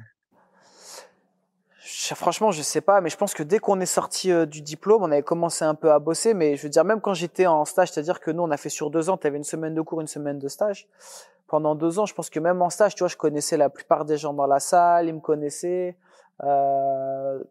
Ouais, je pense que très vite, je me suis dit, en fait, et je pense à Alex c'est pareil, mais tu dis, comment t'aimerais que ton coach soit avec toi? Comment t'aimerais que la personne euh, je veux dire que tu vois au quotidien se comporte avec toi. Bah moi, je vais suivre un cours. À l'époque, c'était un peu plus cher que maintenant, mais tu suivais des cours collectifs. Il y en a, c'était entre 30 et 50 euros par mois. La personne qui met 50 euros pour accéder dans à la salle de sport, elle veut quand, quand elle vient, tu vois, elle soit un minimum considérée. Tu vois, c'est pas c'est pas un bout de viande qui est là qui bouge et, et tu t'en fous. Donc je pense ça. Et en plus, je veux dire, c'est du gagnant-gagnant parce que plus les gens, tu vas leur apporter un service de qualité, tu vas les considérer et tu vas adapter un petit peu parfois s'il y a besoin, plus eux vont revenir, plus tu as du monde dans tes cours. Donc moi, derrière, je pouvais mieux négocier aussi mes, mes contrats et mon taux horaire avec les salles. Donc moi, j'étais gagnant aussi, j'étais mieux rémunéré. J'arrivais euh, devant le patron et tu lui dis, bah voilà, moi je veux une augmentation, bah c'est logique, tu vois. Et il y avait d'autres coachs, bien sûr, dans la salle qui étaient très très bons et qui avaient aussi des taux horaires euh, conséquents. Et t'en avais forcément d'autres, bah qui allaient peut-être pas comprendre. Ouais, mais moi j'ai moins de monde, euh, du coup ils me payent moins. Bah ouais, t'as moins de monde parce que sur des petits détails peut-être t'es un petit peu moins bon, tu attires moins les gens. C'est pas c'est pas qu'une question de le cours, il y a aussi tout l'à côté, tu vois. Fallait faire le, fallait faire le taf, quoi. Euh, justement, euh, tu dis souvent que ta qualité première, c'est d'être déterminé. Euh, Alex va le dire aussi de toi sur certaines vidéos. C'est quoi la qualité de PJ PJ, il est déterminé. tu le dis souvent, tu le dis avec une espèce de, de rage ou d'énergie, on ne sait pas trop positive. Ça veut dire quoi pour toi, être déterminé? Il y a beaucoup de gens qui disent qu'ils sont déter. La réalité, c'est qu'ils n'en font pas grand-chose. Ça veut dire quoi, toi, être déterminé? Et comment est-ce que tu le, l'exprimes au quotidien? Pour moi, je dirais déjà, c'est à 80% une qualité, 20% un défaut. Dans le sens, il n'y a jamais, de toute façon, t'es jamais, c'est pas, enfin, pour moi, un adjectif, c'est jamais 100% un défaut, 100% une qualité. Et là, je dirais, c'est plutôt une qualité le, le, côté négatif un petit peu, c'est que des fois tu prends pas assez de recul et tu dis pas ok, je suis en train d'aller dans, dans un truc qui va pas aboutir et voilà. Après moi le côté déter, je pense que ça s'entretient au quotidien, mais si je décide, de... ma femme elle se fout souvent ma gueule, mais je décide de monter un jeu pour mes enfants, je suis dehors, je sais pas, je leur montre la balançoire, il se met à pleuvoir, je m'arrête pas. Elle me dit mais rends, tu finiras plus tard. Je dis non, j'ai commencé, je le finis, tu vois. Il y a un truc, j'arrive pas, tant que j'arrive pas, je continue, tu vois. C'est aussi pour ça peut-être que je suis mauvais perdant ou machin, mais parce que sais, si j'attaque quelque chose, je veux être bon, je veux le finir, je veux, voilà. Et pour moi, c'est ça être déter. Là, on décide avec Alex, ok, on part sur ces projets-là, et lui, c'est pareil, je veux dire, viens, on se met à fond sur ces projets. C'est dommage, en fait, beaucoup de gens, ils vont attaquer un truc, forcément, les débuts, je veux dire, c'est pas comme ça, t'as forcément des moments où ça monte, après, tu commences à avoir des difficultés, t'apprends des mauvaises choses, mais après, ça va finir par monter. souvent, les gens, bah, au début, ça se passe bien, et quand ça commence à être difficile, la période un peu creuse, ils vont arrêter, ils vont partir sur un autre projet et tout. Si c'est quelque chose qui te passionne, que quelque chose que tu as envie de faire et que tu crois qu'il y a un potentiel, fonce. Ça veut pas dire que tu vas pas te rater, mais fonce. Et pour moi, c'est ça être déter. C'est-à-dire que peut-être va falloir un peu ce qu'on parlait tout à l'heure, mettre de côté ce que les gens disent autour de toi, même si des, des fois, voilà, faut prendre les conseils, mais la plupart du temps, quand même, je trouve que c'est bien de mettre un petit peu de côté. Dire que même si, euh, on va dire, les stats disent que tu vas échouer, si t'es déter, tu le fais quand même. Même s'il y a plus de chances que tu te rates, t'es déter, t'y vas, écoute, tant pis. Sinon, on n'aurait pas lancé des programmes à 300 euros, tu vois, en 2014 ou 2015, je sais plus quand c'était. Alors que tout le monde disait, vous êtes fou, personne va acheter, c'est trop cher, euh, ça y est, money time, machin. Au final, on en a vendu plein et maintenant, il y a plein de coachs qui vendent à 300 euros, tu vois. Et il y en a même certains qui critiquaient à l'époque. Donc, je veux dire, c'est bien de se dire, voilà, je suis parti dans ce truc-là, je suis déterminé. Juste, faut garder, comme je disais encore tout à l'heure, ses principes tu gardes tes principes. Je veux faire par exemple de l'argent en étant éthique, en étant intègre avec moi-même. Euh, je veux garder du temps par exemple. Ok, je me lance dans un budget, dans un nouveau euh, domaine, mais je veux garder du temps pour ma femme et mes enfants. Bah voilà, je, je continue quand même, même si je veux bosser. Je garde par exemple une heure, deux heures, trois heures selon chacun, tu vois, pour passer du temps aussi avec ma femme et mes enfants. Et moi, par exemple, ça c'est des fois, tu vois, un peu le le truc que j'oublie, donc j'ai besoin un peu d'une petite piqûre de rappel, tu vois, de dire ah merde, tu sais, faut quand même que je passe plus de temps avec ma femme et mes enfants. Et, euh, et voilà, et pour moi, être déter, c'est ça. Tu as un objectif, tu feras tout pour l'atteindre. En respectant tes principes, mais tu feras tout pour l'atteindre. Et après, si tu échoues, tu te rendras compte bah, que finalement, c'est pas vraiment un échec parce que ça t'a rapporté tellement de choses qui vont t'aider après sur d'autres objectifs. Donc au final, tu seras content de l'avoir fait. Comment on fait? Comment on alimente cette énergie? Si la déterre, c'est réussir à passer le creux du bas, là, juste après le moment d'euphorie, pour pouvoir aller grimper cette montagne, tu trouves où l'énergie? D'aller de, d'aller c'est quoi ta force? Tu sais il y a un bouquin j'en parlais un peu avec Alex un bouquin de, de Simon Sinek qui s'appelle Start with Why et qui explique que tout est basé sur le pourquoi. Et qu'en fait peu importe ce que tu fais si tu as un pourquoi qui est fort qui est grand machin une énergie de feu alors tu pourras plus ou moins tout réaliser. Je sais pas si tu connais le bouquin mais donc du coup ça serait quoi ton je pourquoi je connaissais pas ouais mais je vois l'idée. C'est quoi le, cette, cette, énergie, ce feu sacré qui fait que tu es déter tout le temps? Bah, moi, j'aurais dit, c'est aussi d'avoir une vision assez claire. C'est-à-dire que si tu sais où tu veux aller, je veux dire, tu es prêt à, avoir les, à faire les sacrifices qu'il faut, tu vois. Si tu as une vision assez claire sur du court, moyen, long terme, c'est pas dire forcément l'écrire, même si je sais qu'il y en a beaucoup voilà, qui vont te le conseiller ou quoi, mais avoir une vision assez claire, tu vois. Euh, bah, je trouve que c'est peut-être là où, où ça rejoint un peu le bouquin. Tu trouves ton pourquoi, c'est-à-dire que tu sais, ok, je veux aller là-bas. Bah, ok, là c'est peut-être difficile, mais je sais et pas j'espère. Je sais que dans quelques mois, quelques semaines, quelques années, ça ira mieux et que j'aurai accompli ça et que j'aurai ci et que j'aurai ça et que je serai comme ci, comme ça. donc, je trouve que ça, ça motive. Tu vois, il faut accepter en fait de passer par des moments un petit peu plus difficiles. Faut pas croire que nous, il n'y a pas des périodes où c'est compliqué euh, où ça n'est pas compliqué euh, financièrement. Alors de moins en moins compliqué, de mieux les, hauts sont toujours de plus en plus hauts et les bas sont de moins en moins bas. Mais ça arrive parce qu'il y a des moments où en fait tu te prends tout dessus. On est en France, il y a des moments où tu sais pas et tu te fais rattraper par les impôts et tu leur dois une somme de ouf. Euh, il y a un souci où tu veux lancer un nouveau business, où tu fais la télé-réalité, il faut sortir 200K et en même temps on doit promouvoir le Panthéon, il faut mettre des dizaines de milliers d'euros aussi et en même temps. Donc il y a des moments, tu vois, où forcément euh, ta trésorerie elle va en prendre un grand coup mais tu sais que par la suite, tous ces investissements, ils vont te ramener plus. Donc, petit à petit, tu vas récupérer, tu vas te, tu vas être mieux. Et, je trouve c'est là, tu vois, c'est, c'est pas, faut pas regarder que à l'instant T, même si, euh, même si c'est ce qui est le plus facile. Faut aussi, voilà, garder une vision sur du long terme, garder peut-être le pourquoi en tête. Je pense que c'est une bonne chose, c'est un, un, bon conseil. Et, euh, et voilà. Et puis surtout, moi, je pense que je kiffe en fait bosser. Je kiffe, tu sais, quand t'es dedans et tout. J'ai envie de voir le résultat. Mais je kiffe, je kiffe aussi, tu vois, quand on est dedans et t'essayes d'apprendre à prendre du plaisir quand tu le fais. Tu vois, on tourne les nouveaux programmes. C'est-à-dire pendant une semaine, on est ici, pareil, dans le Nord, avec juste de lumière. Euh, on est là à tourner des entraînements, à tourner des programmes. Faut être actif, faut être dynamique parce que c'est filmé, machin. Mais je veux dire, on rigole, on prend du plaisir. Et le soir, je me couche, j'ai kiffé ma journée. C'était fatigant. On a commencé tôt, on a fini tard. Mais j'ai kiffé ma journée, tu vois. J'ai hâte que les programmes sortent, de voir ce que ça donne. Mais surtout, j'ai kiffé les tournées, je suis content du résultat. Et si ça marche, bah, c'est l'objectif. Si ça marche pas, je vais pas me dire, ah putain, j'ai fait tout ça pour rien.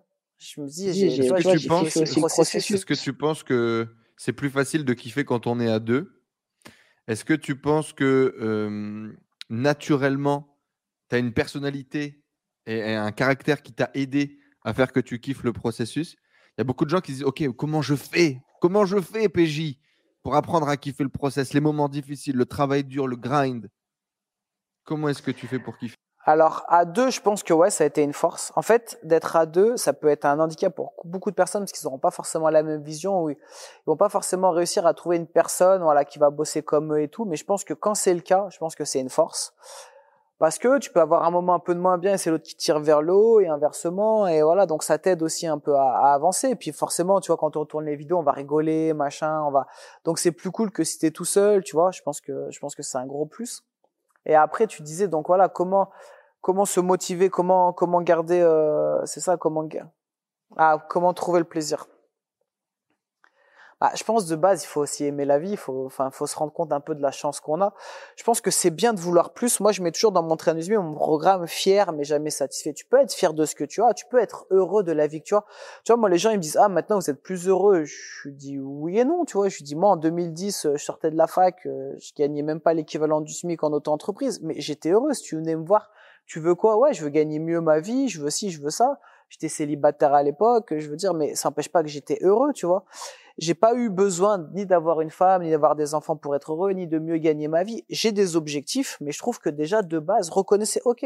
Moi, tout le temps, je me dis, écoute, j'ai ça, ça, ça, ça. On fait toujours la liste de ce qu'on n'a pas. Ok, mais moi, je suis bien là, j'ai ça, je joue au basket.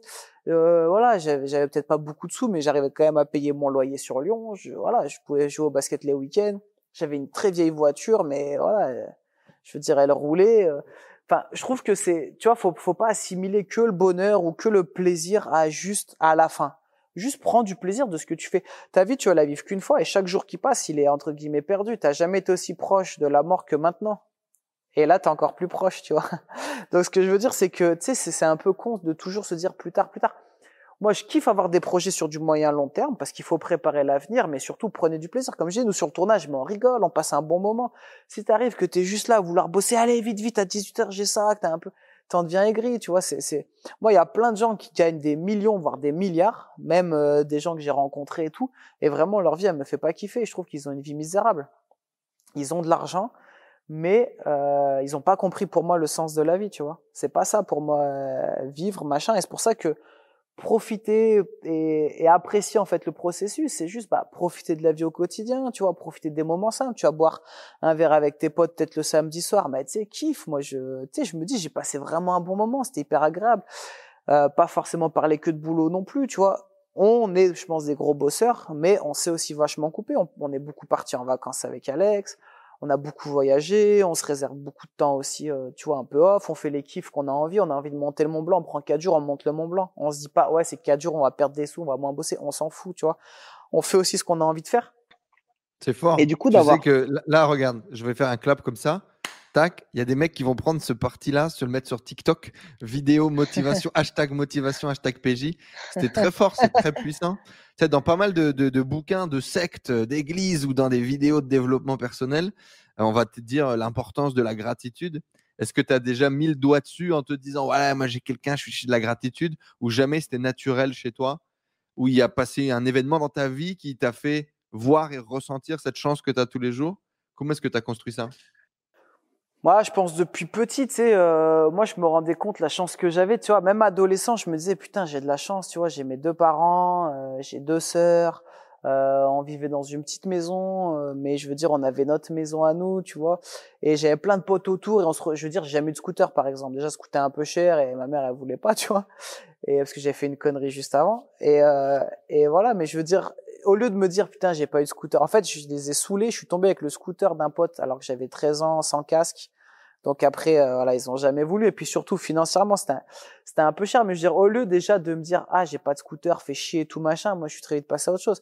Et j'étais content de me dire moi j'ai de la chance je suis avec tous mes potes on joue au basket euh, quasi tout le temps. On est là on va au collège euh, on traîne je veux dire enfin tu vois, on fait des petites conneries, mais je veux dire, j'avais cette, cette notion, tu vois, la fac, pareil, je veux dire, on n'avait pas de sous, mais je veux dire, on était au fond de la classe avec Alex et d'autres potes, et moi, j'étais refait d'aller en cours, pas spécialement pour les cours, même si quand même j'étais j'étais plutôt plutôt bon élève, j'écoutais un peu et tout, mais je veux dire, moi, juste kiffé, tu vois, on était entre potes, on apprenait à aller s'entraîner en muscu, enfin, tu sais, je trouve des fois être, comme tu dis, la gratitude, être apprendre à être content peut-être des fois de pas grand chose passer un bon moment. Tu sors il fait beau t'es avec tes potes t'es avec ta copine machin apprécie aussi le moment. Je trouve qu'on a tendance à, plus voir les, les, choses. On dit la vie soit tu la vois tout est, incroyable et merveilleux soit tout est chiant et, et ennuyeux tu vois parce que si euh, voir un coucher de soleil au bout d'un moment tu t'émerveilles plus c'est dommage c'est triste tu vois et moi, du début que, que j'ai rencontré Julie, tu vois, on était en Thaïlande, on regarde un coucher de soleil, je lui dis, tu kiffes Elle me dit, ouais. Je dis, voilà, pense aussi, tu vois, on est tous les deux, tout va bien, nos familles vont bien, nos amis vont bien, il n'y a pas de souci, ce sera pas toujours comme ça. Viens, on profite un peu du moment présent. Viens, on s'assoit, on discute un peu, tu vois. Et tu sais, j'ai pas envie de rentrer dans ce truc, c'est pas parce que tu as plus d'argent. Le mec, il, il voulait absolument un jet. Ok, les son jet, après il veut un yacht, après il veut le plus gros yacht, après il veut la Saint-Tropez, être euh, au meilleur quai, payer plus cher. Mais c'est quoi ce délire? Prends déjà, si t'as un yacht, c'est quoi le principe d'un bateau? C'est de pouvoir naviguer sur l'eau, d'amener des amis, d'amener de la famille, de pouvoir aller sur l'eau et aller peut-être dans des endroits que t'aurais pas été si t'avais pas de yacht. Ça sert à quoi d'avoir un yacht avec 80 chambres si t'amènes que 10 personnes? T'as un trou de balle. Je veux dire, mets ton argent ailleurs, mets-le peut-être dans une fondation, fais-en peut-être autre chose. Mais tu vois, je veux dire, il faut vouloir de l'argent et je pense que c'est c'est pas c'est pas péjoratif euh, de, de, de vouloir plus d'argent mais il faut savoir aussi ce que tu veux en faire et c'est pas juste pour être, on dit tout le temps, mais c'est pas pour être le plus riche du cimetière, mais c'est pas non plus pour avoir le plus gros yacht, histoire de dire j'ai le plus gros yacht, on s'en bat les couilles. Enfin, moi, perso, je m'en C'est naturel, du coup, ça chez toi? Tu as eu ça depuis le début et, et, tu, tu bosses pas dessus? Il y a des gens qui doivent. Euh, ils ont des routines de gratitude. Tu vois, tous les jours, ils disent Allez, euh, il faut que je travaille ma gratitude pour apprendre à apprécier le moment présent. Il y a des gens, ils partent euh, en haut de la montagne pour vivre le moment présent. Toi, non. Toi, c'est moi, je pense que ça se travaille. Bah, je pense que moi, j'ai de la chance, c'est assez naturel parce que c'est devenu assez tôt, tu vois. Mais après, je te dis ça comme tout le monde. Hein, j'ai eu une période adolescent pendant un an, un an et demi. Euh, tu te cherches, sais pas quitter, euh, t'es un peu mal dans ta peau. Je veux dire, beaucoup d'adolescents passent par là, tu vois. Mais je parle d'une manière générale. Moi, j'étais quand même assez comme ça.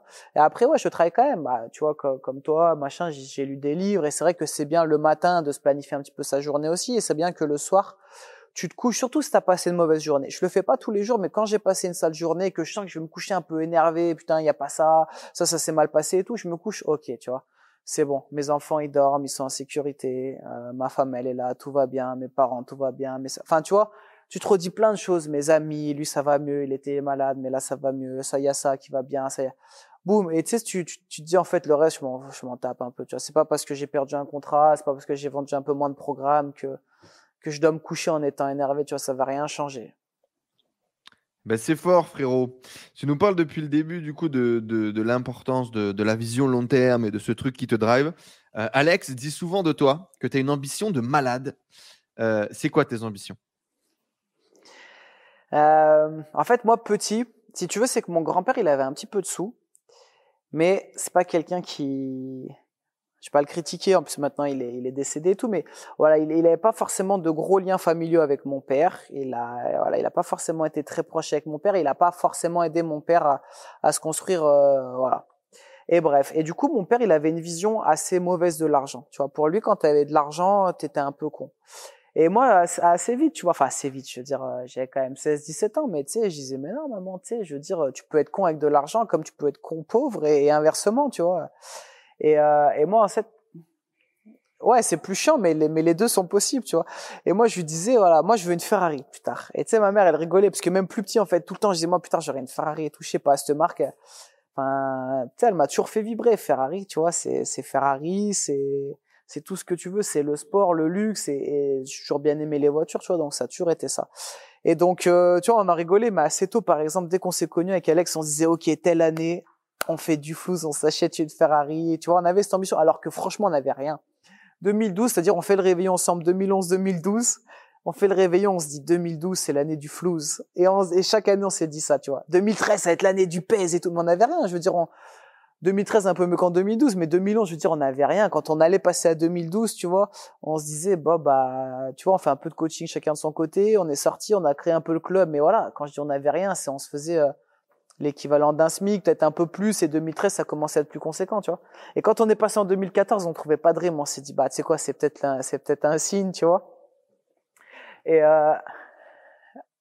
ouais, non, et puis en fait, petit à petit, c'est juste qu'on se disait, voilà, allez, l'année prochaine, on a la Ferrari, tu vois. À l'heure actuelle, on l'a toujours pas acheté, et je suis pas sûr que si j'avais vraiment là tu me donnes 300 euh, cash, tu vois, j'achète pas ça. C'est pas qu'une question financière, mais c'était un objectif. Voilà, je sais que j'en aurais une un jour, tu vois. Euh, c'est juste que je préfère. Pour moi, il y a plein d'autres choses avant à mettre en place avant d'acheter une Ferrari. Et c'était l'objectif en fait parce que c'est ce qui est le truc bling bling. Tu vois, t'imprimes une photo d'une Ferrari, tu la mets vers ton lit, tu te couches le soir, tu la vois et tu te dis bientôt. Mais comme je te dis, c'est pour moi, c'était un truc, je veux dire, si tu as une FEF à 300 000 euros, c'est que tu as une maison à plusieurs millions d'euros, c'est que toute ta famille, elle est bien, c'est que, tu vois, tu enfin, as déjà fait beaucoup de choses, beaucoup de placements financiers, que tout roule et que en gros, tu t'en fous de la perte ta Ferrari le lendemain. C'est pas, euh, tu as 150 000, tu vas faire un crédit 150 000 et tu t'achètes une FEF, tu as un trou de balle si tu fais ça, tu vois. Donc voilà, c'était l'objectif. Donc, on, rigolait assez souvent là-dessus et en fait, je me suis rendu compte que de temps en temps, tu vas réduire tes objectifs.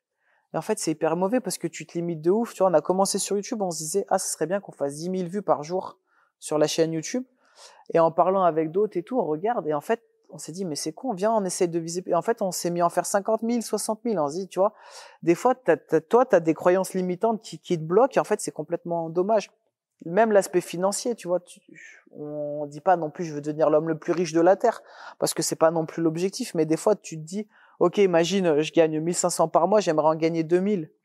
Bah peut-être vise un peu plus haut. Tu vois, et tu vas te rendre compte peut-être qu'en fait c'est des choses qui au lieu de prendre juste un petit boulot, faire une petite activité en plus, tu vas peut-être faire un peu plus, ça va te libérer encore plus de cash et tu pourras aller peut-être encore plus vite. Tu vois, c'est Elon Musk qui dit bah vois ce que tu veux faire en six mois, essaye de le faire en deux semaines tu vas, tu vas échouer. Tu vas, tous tes projets que tu veux accomplir en six mois, tu essaies de les faire en deux semaines, tu vas échouer, hein, tu vas pas les faire en deux semaines, tu vas peut-être les faire en quatre semaines, tu auras gagné cinq mois. Tu vois, parce qu'en fait, des fois, on est, nos ambitions, elles sont trop basses, en fait. On peut, on peut avoir beaucoup plus, on peut tenter beaucoup plus. Et si tu échoues, mais tu seras toujours beaucoup plus haut que ce que tu pensais au début. Donc, faut essayer, en fait, de sauter un petit peu ces barrières. C'est pas, c'est pas facile, hein. Je veux dire, on en a tous, mais même nous, on se rend compte, tu vois, tu te dis, OK, je veux gagner plus, je veux gagner 10, 15, 20 000 euros de plus par mois, mais en fait, tu te dis, pourquoi? Je pense pas à plus, tu vois. Qu'est-ce qui te donne la, confiance en toi, la force de te dire, ma féfé, je vais la voir? Qu'est-ce qui, en 2011, te disait, la féfé, je vais la voir? Parce que quand tu nous dis, ouais, la féfé, tu te dis pas comme n'importe quel gosse qui dira, ah oui, un jour, je veux une Ferrari. On, ressent qu'elle est déjà dans le garage, c'est qu'une question de temps.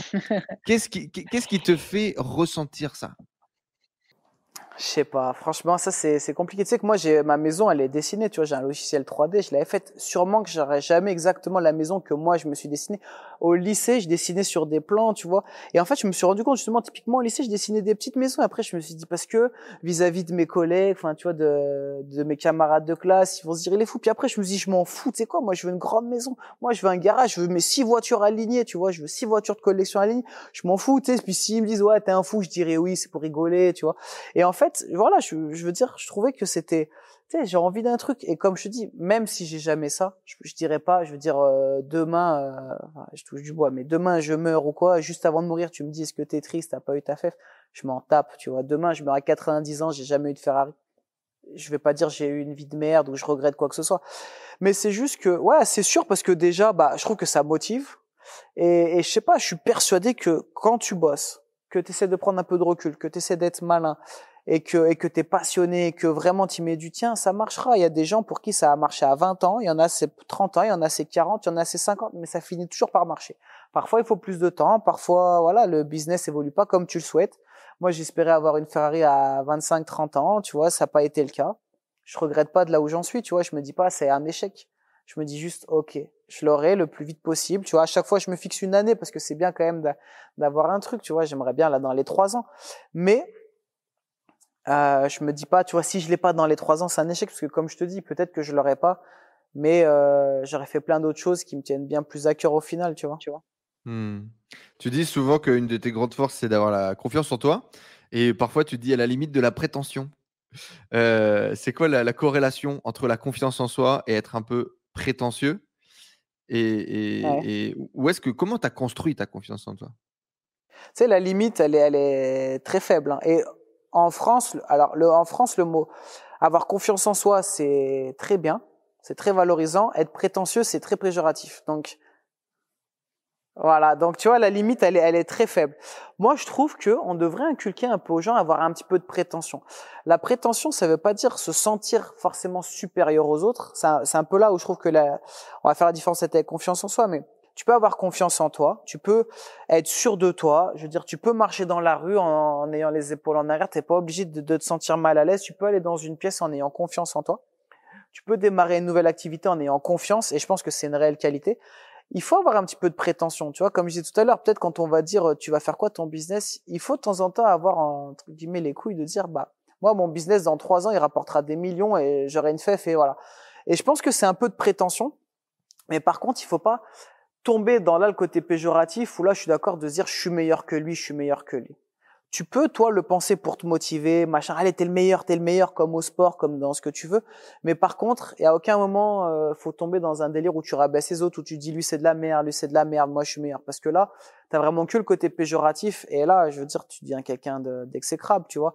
Pour moi, c'est ça vraiment la prétention mal placée. Mais j'aime un peu la, la mentalité. C'est pour ça, tu vois, je suivais beaucoup la NBA, je suivais aussi beaucoup, euh, enfin, les sports américains d'une manière générale. Et j'ai toujours kiffé un peu cette culture américaine pas surtout, mais sur ce côté-là au niveau de l'éducation, où très jeunes, ils leur apprennent à prendre la parole à l'oral, à avoir confiance en eux.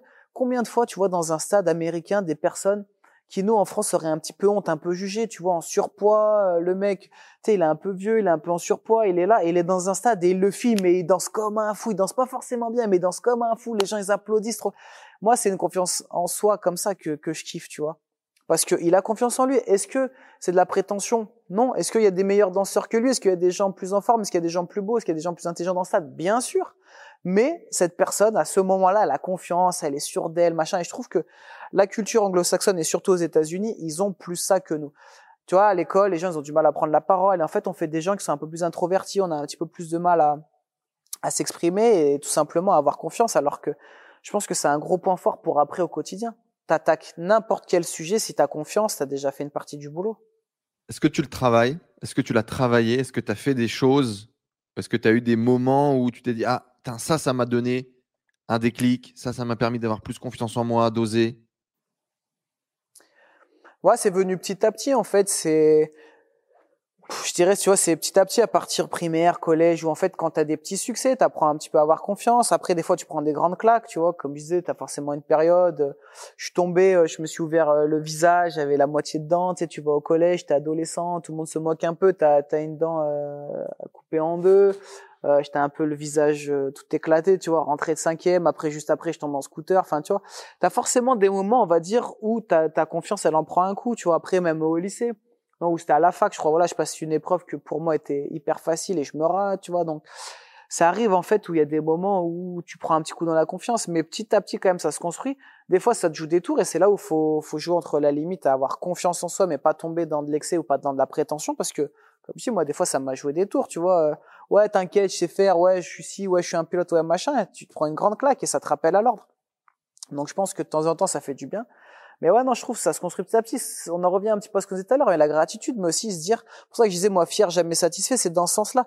Sois fier du parcours que tu as fait, ça va t'amener de la confiance. Je veux dire, quelqu'un qui démarre, imaginons quelqu'un, j'ai fait des transformations physiques, moi qui part de 180 kilos. Il arrive à 150 kilos, il cherche à perdre du poids. Sois fier d'avoir perdu 30 kilos. T'es pas à l'objectif, on est d'accord.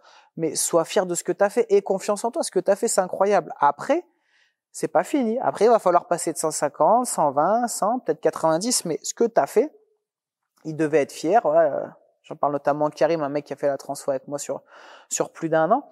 Et voilà. Et c'est, je trouve que c'est ça qui est important. Être, fier de ce qu'on a fait. Ça veut pas dire que si tu es dans une pièce, c'est le meilleur parce que tu as réussi à passer de 180 à 150. C'est juste, tu le droit d'être fier. Tu as le droit d'être un peu prétentieux en disant, ouais, moi, euh, tu vois, sur, sur ces derniers mois, là, ce que j'ai fait, c'est ouf, tu vois. Je suis fier de moi. Est-ce que tu es satisfait? Non, je veux beaucoup plus. Voilà mais j'ai le droit d'être fier, tu vois.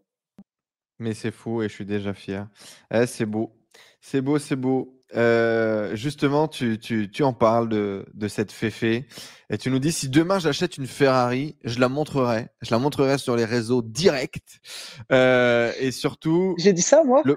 Ouais. En fait, ah tu dis pas ça, mais il y, a le poteau de, il y, a le poteau de ton, ton pote coach sportif de l'interview qui s'appelle euh, c'est, ça dit quoi? Qui te dit à vous, tu la mettras direct sur les réseaux. Et tu dis oui, ah bien sûr, direct. Ouais, bien sûr. Non, mais c'est vrai, j'ai pas Et du coup, tu dis voilà, parce que ça doit inspirer les gens, ça doit aider et tirer les gens vers le haut. Euh, et, du coup, à quel point c'est important pour toi aujourd'hui d'inspirer, de motiver et de rendre peut-être aux gens qui te suivent? Tu dis par bah, exemple la 8, je leur avais partagé comme à mes potes parce que j'étais trop fier, j'étais content et je voulais qu'eux aussi ils, voient, ils, touchent, ils, puissent sentir euh, le, kiff de, de, ce que c'est? Ouais, parce que au final, si aussi j'ai pu m'acheter la 8 ou peut-être que voilà très prochainement j'ai la Ferrari ou quoi, c'est aussi grâce en fait aux abonnés. C'est des gens et puis c'est des gens où on entre guillemets on apprend à se connaître, on se rencontre. Eux ils me voient quand même régulièrement sur YouTube et puis quand on se rencontre dans, dans les rendez-vous, dans les clubs ou quoi, donc c'est euh, c'est intéressant et en fait c'est aussi grâce à eux ils ont acheté des programmes, ils ont vu évoluer donc je trouve que sur YouTube, on a tout partagé. On partage nos vies de famille et tout. C'est pas maintenant qu'on va s'arrêter de partager tout ça. Donc, je trouve c'est assez logique. Et aussi, pourquoi je la mettrais? J'aime bien un peu cette idée en France, mais qui est en train de changer. je trouve que c'est une bonne chose. Faut pas partir dans l'excès parce que les gens ils veulent plus maintenant paraître que être. Donc ça, pour moi, c'est un gros, côté, le monde Instagram. Ouais. Voilà, c'est un gros côté négatif. Mais par contre, que si t'as si t'as quelque chose de bien, c'est pas une honte de le montrer. Tu vois, il y avait Aznavour à l'époque qui disait T'as une Rolls-Royce aux États-Unis, quelqu'un s'arrête à côté de toi à Los Angeles, il te dit bravo, euh, j'aurai la même. Et tu t'es à Paris et le mec s'arrête à côté, va cracher sur ta fenêtre. Donc bien sûr que c'est extrapolé, tous les Américains sont pas comme ça et tous les Français sont pas comme ça, mais tu comprends un peu la différence de culture où nous, en fait, on avait plus tendance à jalouser que à, que être motivé. Je trouve que c'est en train de changer, notamment grâce à Instagram et tout. Donc je pense que c'est une bonne chose de dire voilà, regardez, écoutez, euh, moi j'ai pu m'acheter ça. Ça veut pas dire que demain tu pourras pas. Comme je disais, c'est pas parce que tu es plus vieux ou quoi que que c'est pas possible. Il y a des gens qui d'un coup après gagnent. Puis il y en a peut-être aussi qui en ont strictement rien à taper d'une Ferrari et qui mettront leur argent ailleurs ou ou même que c'est pas leur ambition de vie de gagner plus d'argent. Et, et ça se respecte, tu vois. Mais pour revenir dessus, c'est vrai que comme tu dis, c'est que la vie d'Instagram, par contre le côté un peu négatif, c'est que les gens maintenant ils veulent paraître, ils veulent ils veulent avoir plutôt que être quelqu'un. Donc c'est un peu dommage. Et je trouve que ça ça cache un peu la réalité où, tu vois, mais même si on part dans le métaverse quoi, de plus en plus les gens en fait, ce qui va compter, ça va être ta, ta seconde life, ta vie en fait sur les réseaux sociaux, ta vie dans le métaverse, c'est plus ta vraie vie. Les gens ils veulent pas être heureux, ils veulent que les autres pensent qu'ils sont heureux. Et c'est ça le plus important pour eux. Et je trouve c'est grave tu peux très bien, si le monde entier pense que tu es malheureux, mais que tu es heureux, que tu es le plus heureux de la Terre, qu'est-ce que tu t'en cognes? Alors que faire croire aux gens, ouais, moi, t'as vu, je suis allé à tel endroit, j'ai acheté telle voiture, je suis ci, je suis ça. C'est fake, tu vois. Moi, il y en a une autre fois, elle s'est moquée parce que, genre, je suis allé à la salle et j'ai un Scénic 2, donc c'est un Scénic de 2006 ou 2007, tu vois. Je pense qu'on va dire 99,9% des gens peuvent se payer, c'est un truc, ça doit coûter 1500 euros, tu vois, 1000, 1500 euros. Et la personne, après, elle me met un message sur Insta, ouais, ça, tu la montes pas, c'est comme les 8, c'est pas comme les 8, tu te la racles alors que tu roules en scénic et tout. Alors, déjà, c'est faux, je l'ai déjà montré plein de fois en vidéo. J'ai pas honte et je veux dire, j'étais heureux et j'étais un homme euh, en i8 et je suis heureux et je suis un homme en scénic 2, tu vois. À quel moment ta voiture, elle te définit?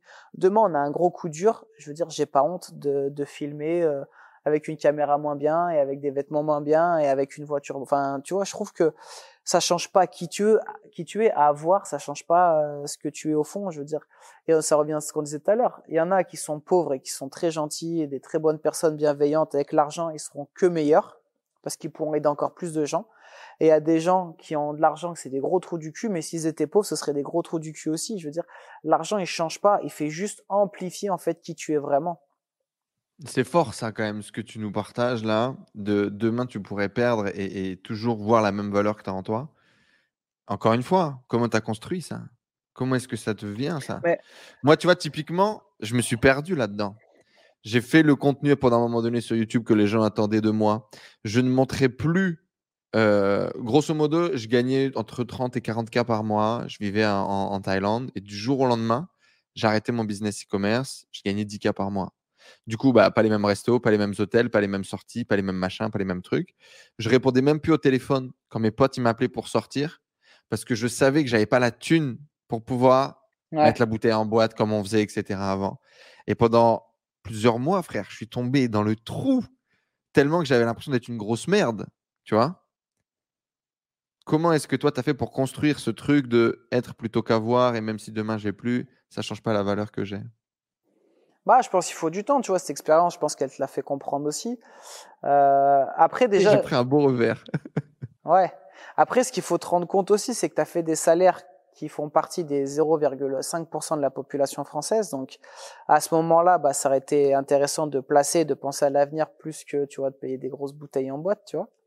Donc, euh, mais on fait tous des erreurs, c'est normal. Je veux dire, quand tu commences, et c'est pour ça que moi, je suis content aussi d'avoir gagné ma vie progressivement et pas trop jeune ça veut pas dire qu'à 20 ans je voulais pas d'argent, mais je me dis j'avais plus de recul en fait et j'avais une vision plus moyen long terme que juste tu vois claquer très vite comme tu l'as dit, tu arrives en boîte et tu mets 5000 euros dans une bouteille de champ et t'es là et tu tu vois donc je pense qu'après avec l'âge t'apprends un petit peu ça. Et puis surtout moi je me suis toujours dit par exemple euh, j'ai envie d'avoir une famille, j'ai envie d'avoir des enfants qui soient bien, qui soient heureux et tout, mais ça passe pas que par l'argent. Si je peux leur offrir des choses, tant mieux. Mais si j'ai moins de sous, bah, je leur offrirai moins. Mais ça n'empêche pas que je les aimerai pareil, que nos relations, euh, elles, seront les mêmes, tu vois. Et faut se dire que tout ce qui est matériel et tout, c'est bien d'en vouloir. C'est, c'est, pour moi, c'est normal. Et puis, c'est ce qui te fait avancer, c'est ce qui te motive. Mais il faut pas oublier ce qui est les fondamentaux, on va dire. Je disais tout à l'heure les principes, les fondamentaux, c'est pareil. C'est que, bah, c'est quoi le plus important à la fin de ta vie? Qu'est-ce que tu vas regretter? C'est les choses que tu n'auras pas tenté, les choses que tu n'as pas fait. Donc je parle pas que acheter ci, acheter ça, mais je parle peut-être euh, tenter. Enfin, nous on a fait le, Mont Blanc, c'est tenter un marathon, c'est aller, aller euh, visiter l'île de Pâques, c'est aller voir les pyramides, c'est des trucs. Tu t'en souviens toute ta vie. Après, euh, quand tu vas avoir 80 euh, ans, est-ce que tu vas te souvenir à 22 ans si tu avais l'iPhone 13 ou l'iPhone 12 ou est-ce que tu avais le Pro ou est-ce que tu vois, tu t'en branleras un peu, tu vois, c'est pas ça qui aura eu réellement un impact sur ta vie. Donc, c'est normal sur du court terme, le matériel, il change quelque chose. Après, tu vois, si vraiment ça avait été, si c'est vraiment c'était des potes proches à toi, par exemple, c'est toi qui t'es mis des barrières tout seul. Eux, ça changeait rien à ta personnalité, tu vois tu serais sorti, tu n'aurais pas payé la bouteille, et je veux dire, ça n'aurait pas posé de problème. Comme toi, le coup après tu regagnes plus, il y en a un qui est un peu plus en galère, ça va, ça va pas te gêner, tu vois, tu t'en fous parce que ce qui compte, c'est les relations humaines. Moi, quand on a commencé un peu à être sur les réseaux et tout, j'avais quelques potes d'enfance, je pense, qui, qui m'en ont voulu un peu au début en se disant, tu sais, il a changé parce que ce que tu vois dans les vidéos, forcément, t'es pas comme ça exactement dans la vraie vie. C'est-à-dire que dans les vidéos, tu vas, tu vas un peu plus euh, te la racler, tu vas un peu plus, euh, tu vois, tu vas, enfin surtout, on était souvent torse nu, tu montes tes abdos, tu machin, donc ils disaient ouais, il a changé, c'est la raclée tout. Et en fait, après, quand on allait repasser une soirée ensemble, ils disaient ah, t'as pas changé. Je dis non, mais c'est juste, les gars, je veux dire, déjà ce que tu montres et ce que tu es, je veux dire, c'est deux choses un petit peu différentes. Je suis pas constamment torse nu euh, en train de me balader à serrer les abdos, enfin, tu vois. Et puis surtout, je veux dire, j'ai pas changé, c'est que tu restes la même personne. Je veux dire, c'est pas parce que tu gagnes un peu plus de sous que tu changes. C'est juste que tu restes la même personne. Et j'aime toujours autant passer des moments. Regarde, euh, Bill Gates, il est multimilliardaire, il va toujours au McDo. Warren Buffett, il boit constamment du coca, il va au McDo. Et les deux stars, enfin les deux stars, pardon, les les deux multimilliardaires, ils se rejoignent, ils vont dans un fast-food à 8 euros le machin, ils sont là, ils rigolent, ils passent un bon moment.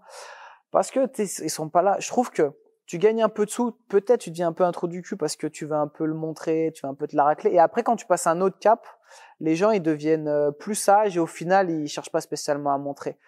Tu peux un peu, tu. Moi où tu en as suffisamment et que tu as confiance en toi et en ta capacité à le faire, je pense que ta, ta vie tourne beaucoup moins autour de l'argent et donc du coup tu en parles beaucoup moins, tu le montres beaucoup moins et tu en fais moins. Ouais, c'est ça.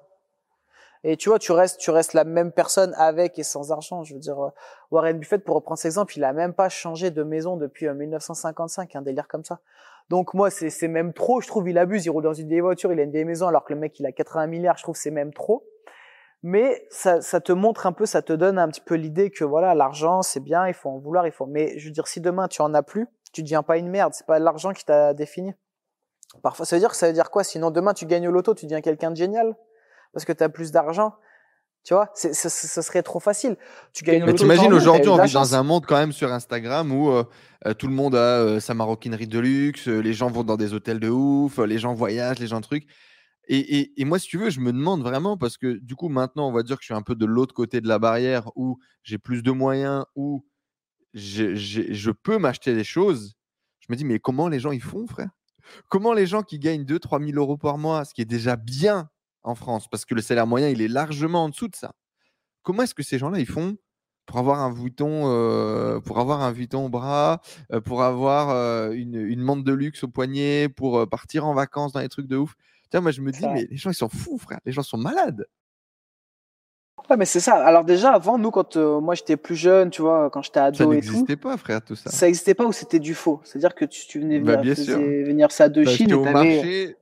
voilà, tu l'achetais 15 balles au marché et tout, et tout le monde savait que c'est. Maintenant, de plus en plus, c'est du vrai parce que du coup, les gens ils veulent en plus un vrai et dire non, c'est un vrai, je l'ai payé cher.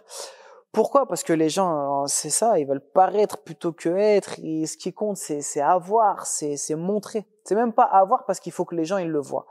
Donc c'est c'est devenu un truc où vraiment c'est juste euh, ouais se montrer, tu sais, euh, show off, tu sais, c'est regardez ce que j'ai fait, regardez ce que j'ai et vous vous êtes pas là. Tu sais, il y a il y a un humoriste Farid, il disait je fais des je fais du spectacle et je vois que les écrans et les gens c'est pas ils profitent de mes blagues, ils rigolent, c'est ils filment pour dire aux autres "Eh regardez où moi je suis et toi tu es pas." Alors, c'est un, peu abusé de le dire comme ça, mais je comprends un peu l'idée. Moi, par exemple, plusieurs fois, je me suis dit, ah ouais, c'est bien de faire des stories. C'est aussi ce qui te rapporte de l'argent, parce que c'est un peu ton métier. C'est normal de partager aussi avec tes abonnés. Mais de temps en temps, c'est bien aussi, tu vois, tu fais une ou deux stories, après tu poses et tu profites, tu vois.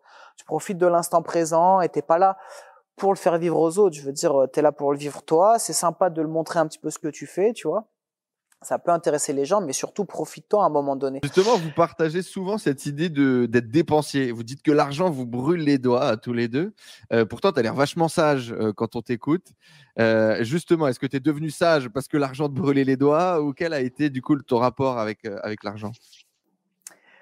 Non, moi je suis, je suis, un gros dépensier, mais, mais on va dire stratégique. Par exemple, j'achète pas de choses, euh, pas de sable de marque, pas de trucs spécialement de marque. Très rarement, tu vois, si j'ai, c'est des cadeaux de ma femme et moi, je veux lui faire un cadeau, tu vois, parce que quand tu sais pas trop quoi offrir, tu sais que ça fait plaisir et, voilà. Et malgré tout, on fait partie de cette société. Donc c'est Julie bah, qui achète des pulls Montclair aux enfants, c'est ça? Tu te dédouanes complètement de des, ah des, fringues de marque? non, non, les, les sables de marque, ouais, c'est plus elle, elle aime bien. Et puis non, mais sur des cadeaux, ça peut arriver, tu vois. Mais je dépense très très peu d'argent dans, dans des trucs qui sont pour moi, voilà, peut-être pas importants. Ça veut pas dire que demain, euh, si je gagne un milliard, euh, je vais pas en acheter, tu vois. Mais je vois pas forcément. Pour moi, là, euh, enfin, c'est comment dire, tu vois, c'est ça va coûter beaucoup plus cher et c'est pas beaucoup mieux. Tu vois, le rapport euh, qualité-prix, elle est, elle est pas assez. Ouais, le rapport, elle est uniquement finalement dans le regard de l'autre, quoi. Uniquement. Voilà, exactement, exactement. Après, euh, après, tu vois, par exemple, je vais très vite euh, dépenser les sous, mais ça va être dès que je vois que j'ai un peu de sous. Enfin, tu vois, par exemple, j'ai fait un, un, premier investissement immobilier, donc je l'ai acheté, c'est ma résidence principale. Au bout de cinq ans, je la revends, je fais une plus-value à peu près de 55 000 euros je vais pas garder 55 000 euros et les cramer petit à petit. J'ai 55 000 euros. je rachète un appart, je mets 25 000 euros, il me reste 30 000, qu'est-ce que je fais? J'achète un immeuble de rapport où je, peux, avec mes 30 000, payer les frais de notaire, tu vois? C'est ça où je dis, et donc ça veut dire que le mois d'après, j'ai remis mes 55 000 dans un nouvel appart, et enfin le mois après, on va dire les mois suivants, un nouvel appart et l'immeuble, et je me retrouve, euh, tu sais, euh, je finis le mois, je suis à découvert, tu vois? Donc c'est plus dans ce sens-là, en fait. Tu vois, si je vois que j'ai des sous, je vais très vite euh, les claquer parce que je me dis, je vais essayer de les investir, je vais essayer de... Voilà c'est plus ça. Après, j'ai pas dépensier. De... T'as jamais pété un câble euh, au début quand vous avez commencé à avoir un peu de visibilité, un peu d'argent.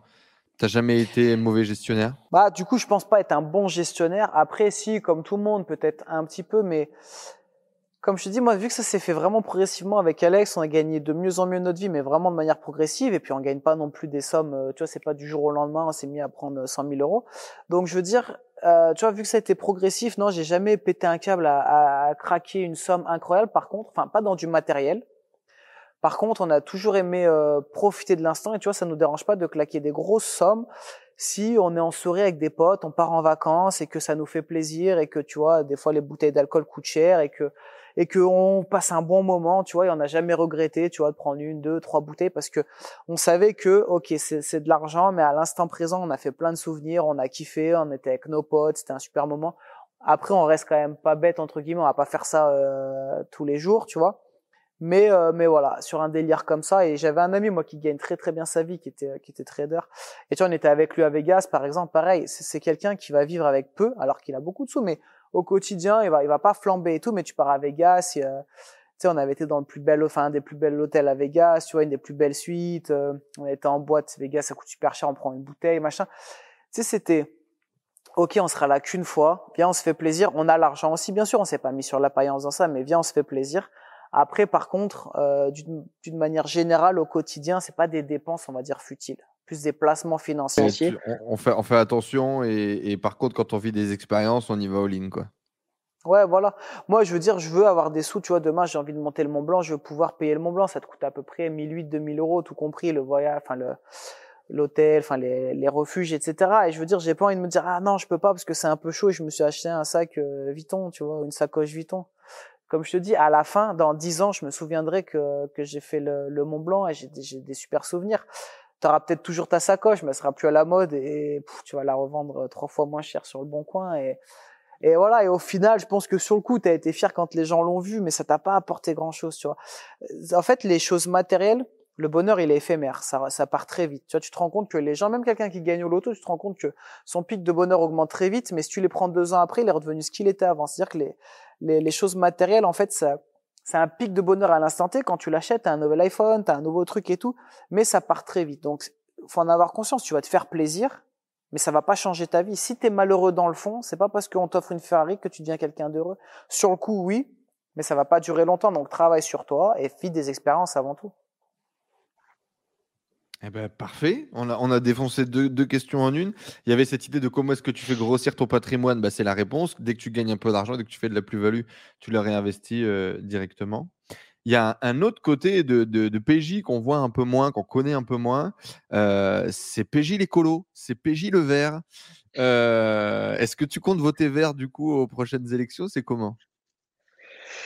Putain, je connais pas assez pour être honnête la politique française. Je pourrais, si il y avait une réelle différence. Moi, j'ai un vrai souci. si la politique avait, avait vraiment de l'intérêt, quoi, finalement. Bah, en fait, j'ai l'impression un peu que c'est une bonne bande de potes qui font semblant de se prendre la tête sur les plateaux, mais qu'en fait, ils nous mettent tous une bonne douille parce que les intérêts des plus gros passeront toujours avant tout. Et, euh, et, la, et pour moi, la crise du Covid nous, nous le prouve d'ailleurs, tu vois. Et, euh, et en fait, je trouve que il faudrait réformer tellement de choses que, que c'est compliqué. Après, on fait au mieux avec ce qu'on a à l'heure actuelle, tu vois. Et, euh, et, donc je vais, je vais, enfin si j'irai voter, bien sûr, il faut quand même voter, mais j'irai voter pour celui dont les idées se rapprochent le plus des miennes. Mais franchement, j'ai pas encore assez regardé. Tu vois, je m'y mettrai dans, dans quelques mois quand on va ça, ça va se rapprocher. Mais c'est possible, hein, possible que je vote pour, je vote pour les Verts. Après, tu sais, j'aime pas. Attention, bien évidemment, quand je disais ça, c'était surtout une blague. Personnellement, euh, la politique, frérot, je pense qu'ils se foutent un peu tous de notre gueule. C'était surtout pour ton côté euh, un peu vegan et, et, vert et un peu écolo et l'idée de faire attention. Euh, tu as balancé des punchlines en disant les animaux enfermés, c'est égoïste et complètement con. je veux ne jamais emmener mes enfants au cirque, jamais emmener mes enfants au zoo. Et euh, tu as même dit revenons un peu 70 ans en arrière et, mangeons euh, des trucs locaux, euh, mangeons euh, les, les, œufs de la poule d'à côté. Et je trouvais ça intéressant parce que je t'avais jamais entendu sur ces sujets-là. Pour revenir sur les verts, tu vois, à Lyon par exemple, le maire, c'est passé, tu vois, c'est écolo. Bah, je trouve que c'est une bonne chose pour la ville moi, sachant que moi je vote pas à Lyon, hein, mais je trouve que c'est une bonne chose pour la ville.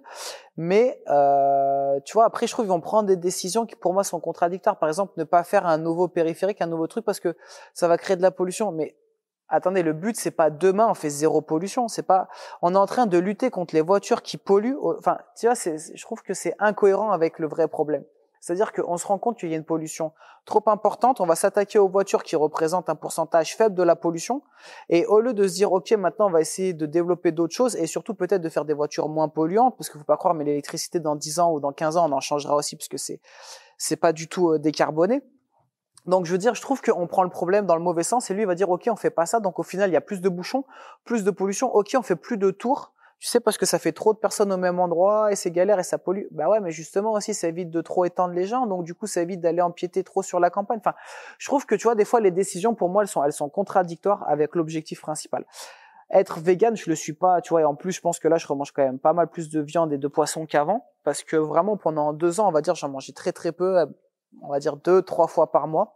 Pourquoi je remange plus? Je vais pas, je vais pas mentir, c'est que c'est quand même plus pratique au quotidien. Tu vois, quand tu vas au resto, quand tu vas, quand tu vas faire tes courses et tout, c'est quand même plus simple de manger, euh, on va dire, avec pas trop de glucides et pas trop de gras et sans trop cuisiner, parce que je pense qu'on n'y est pas encore.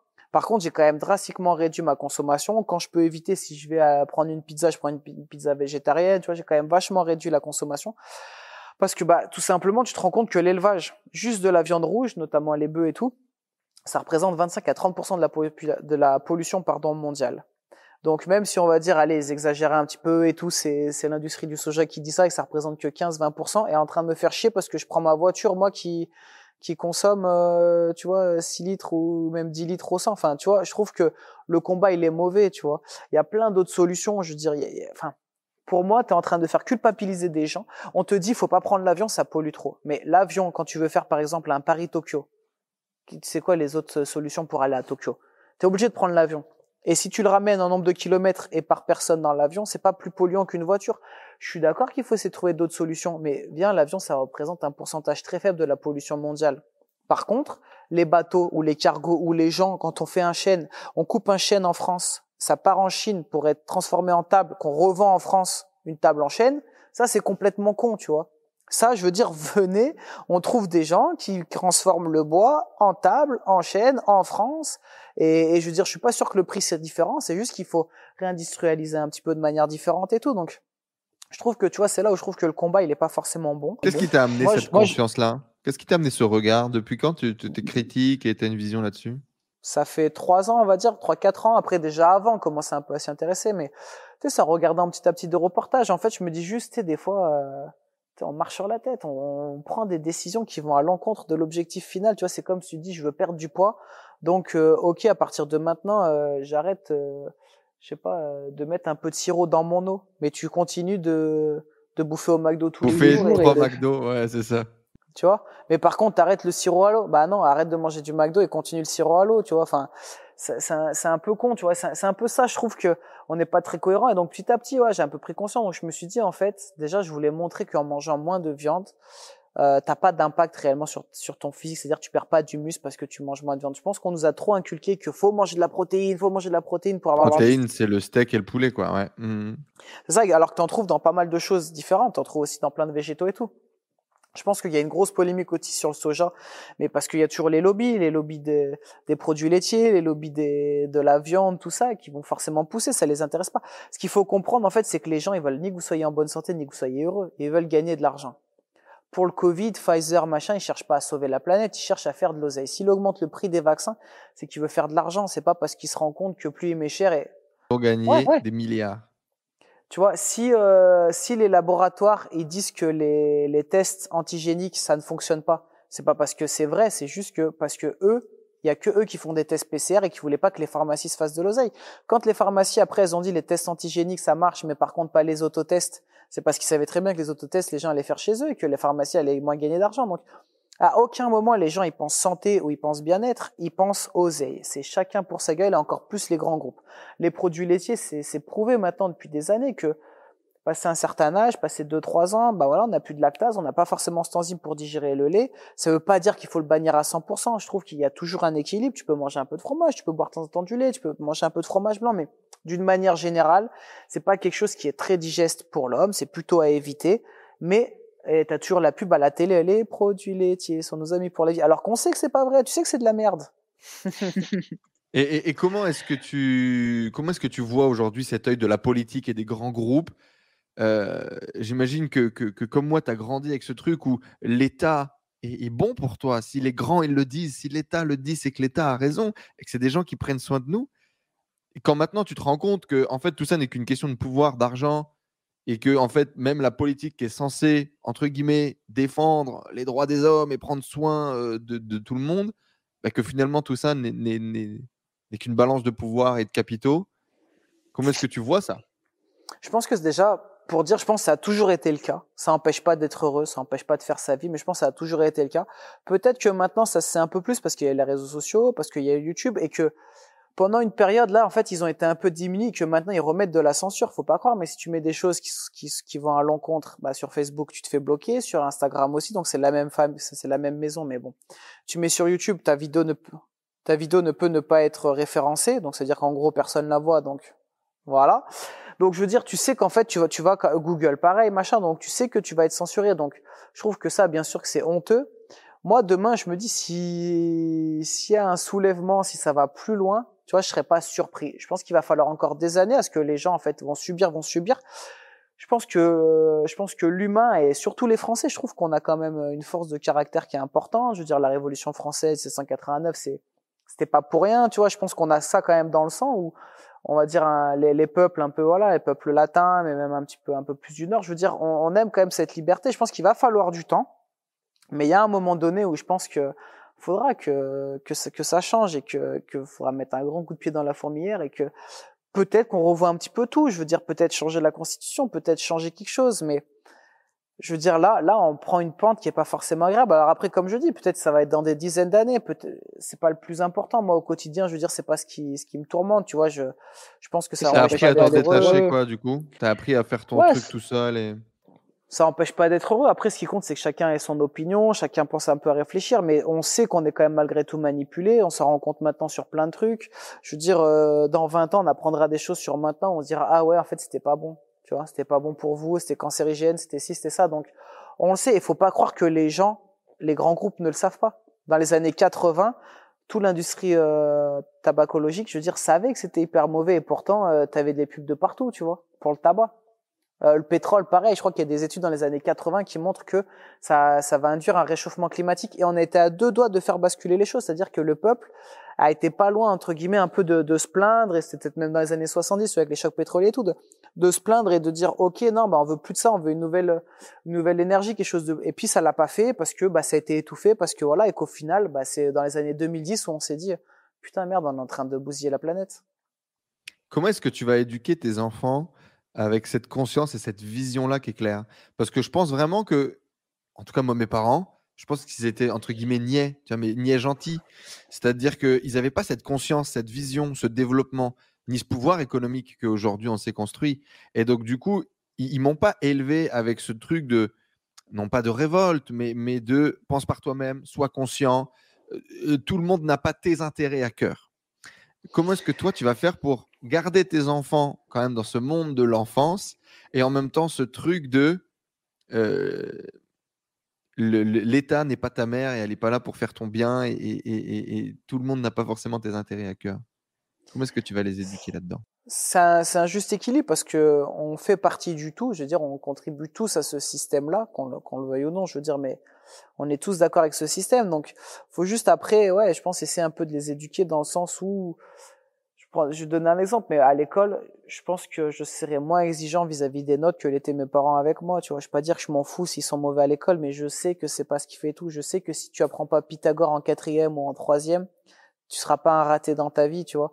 Et je pense que c'est pour ça aussi que le système éducatif, je pense qu'il y a beaucoup de choses à revoir. Je veux dire, on met des points d'honneur sur des trucs qui, qui, sont éclatés, je veux dire. Et je pense qu'il y a plein de nouvelles générations de profs qui sont en train de faire changer les choses.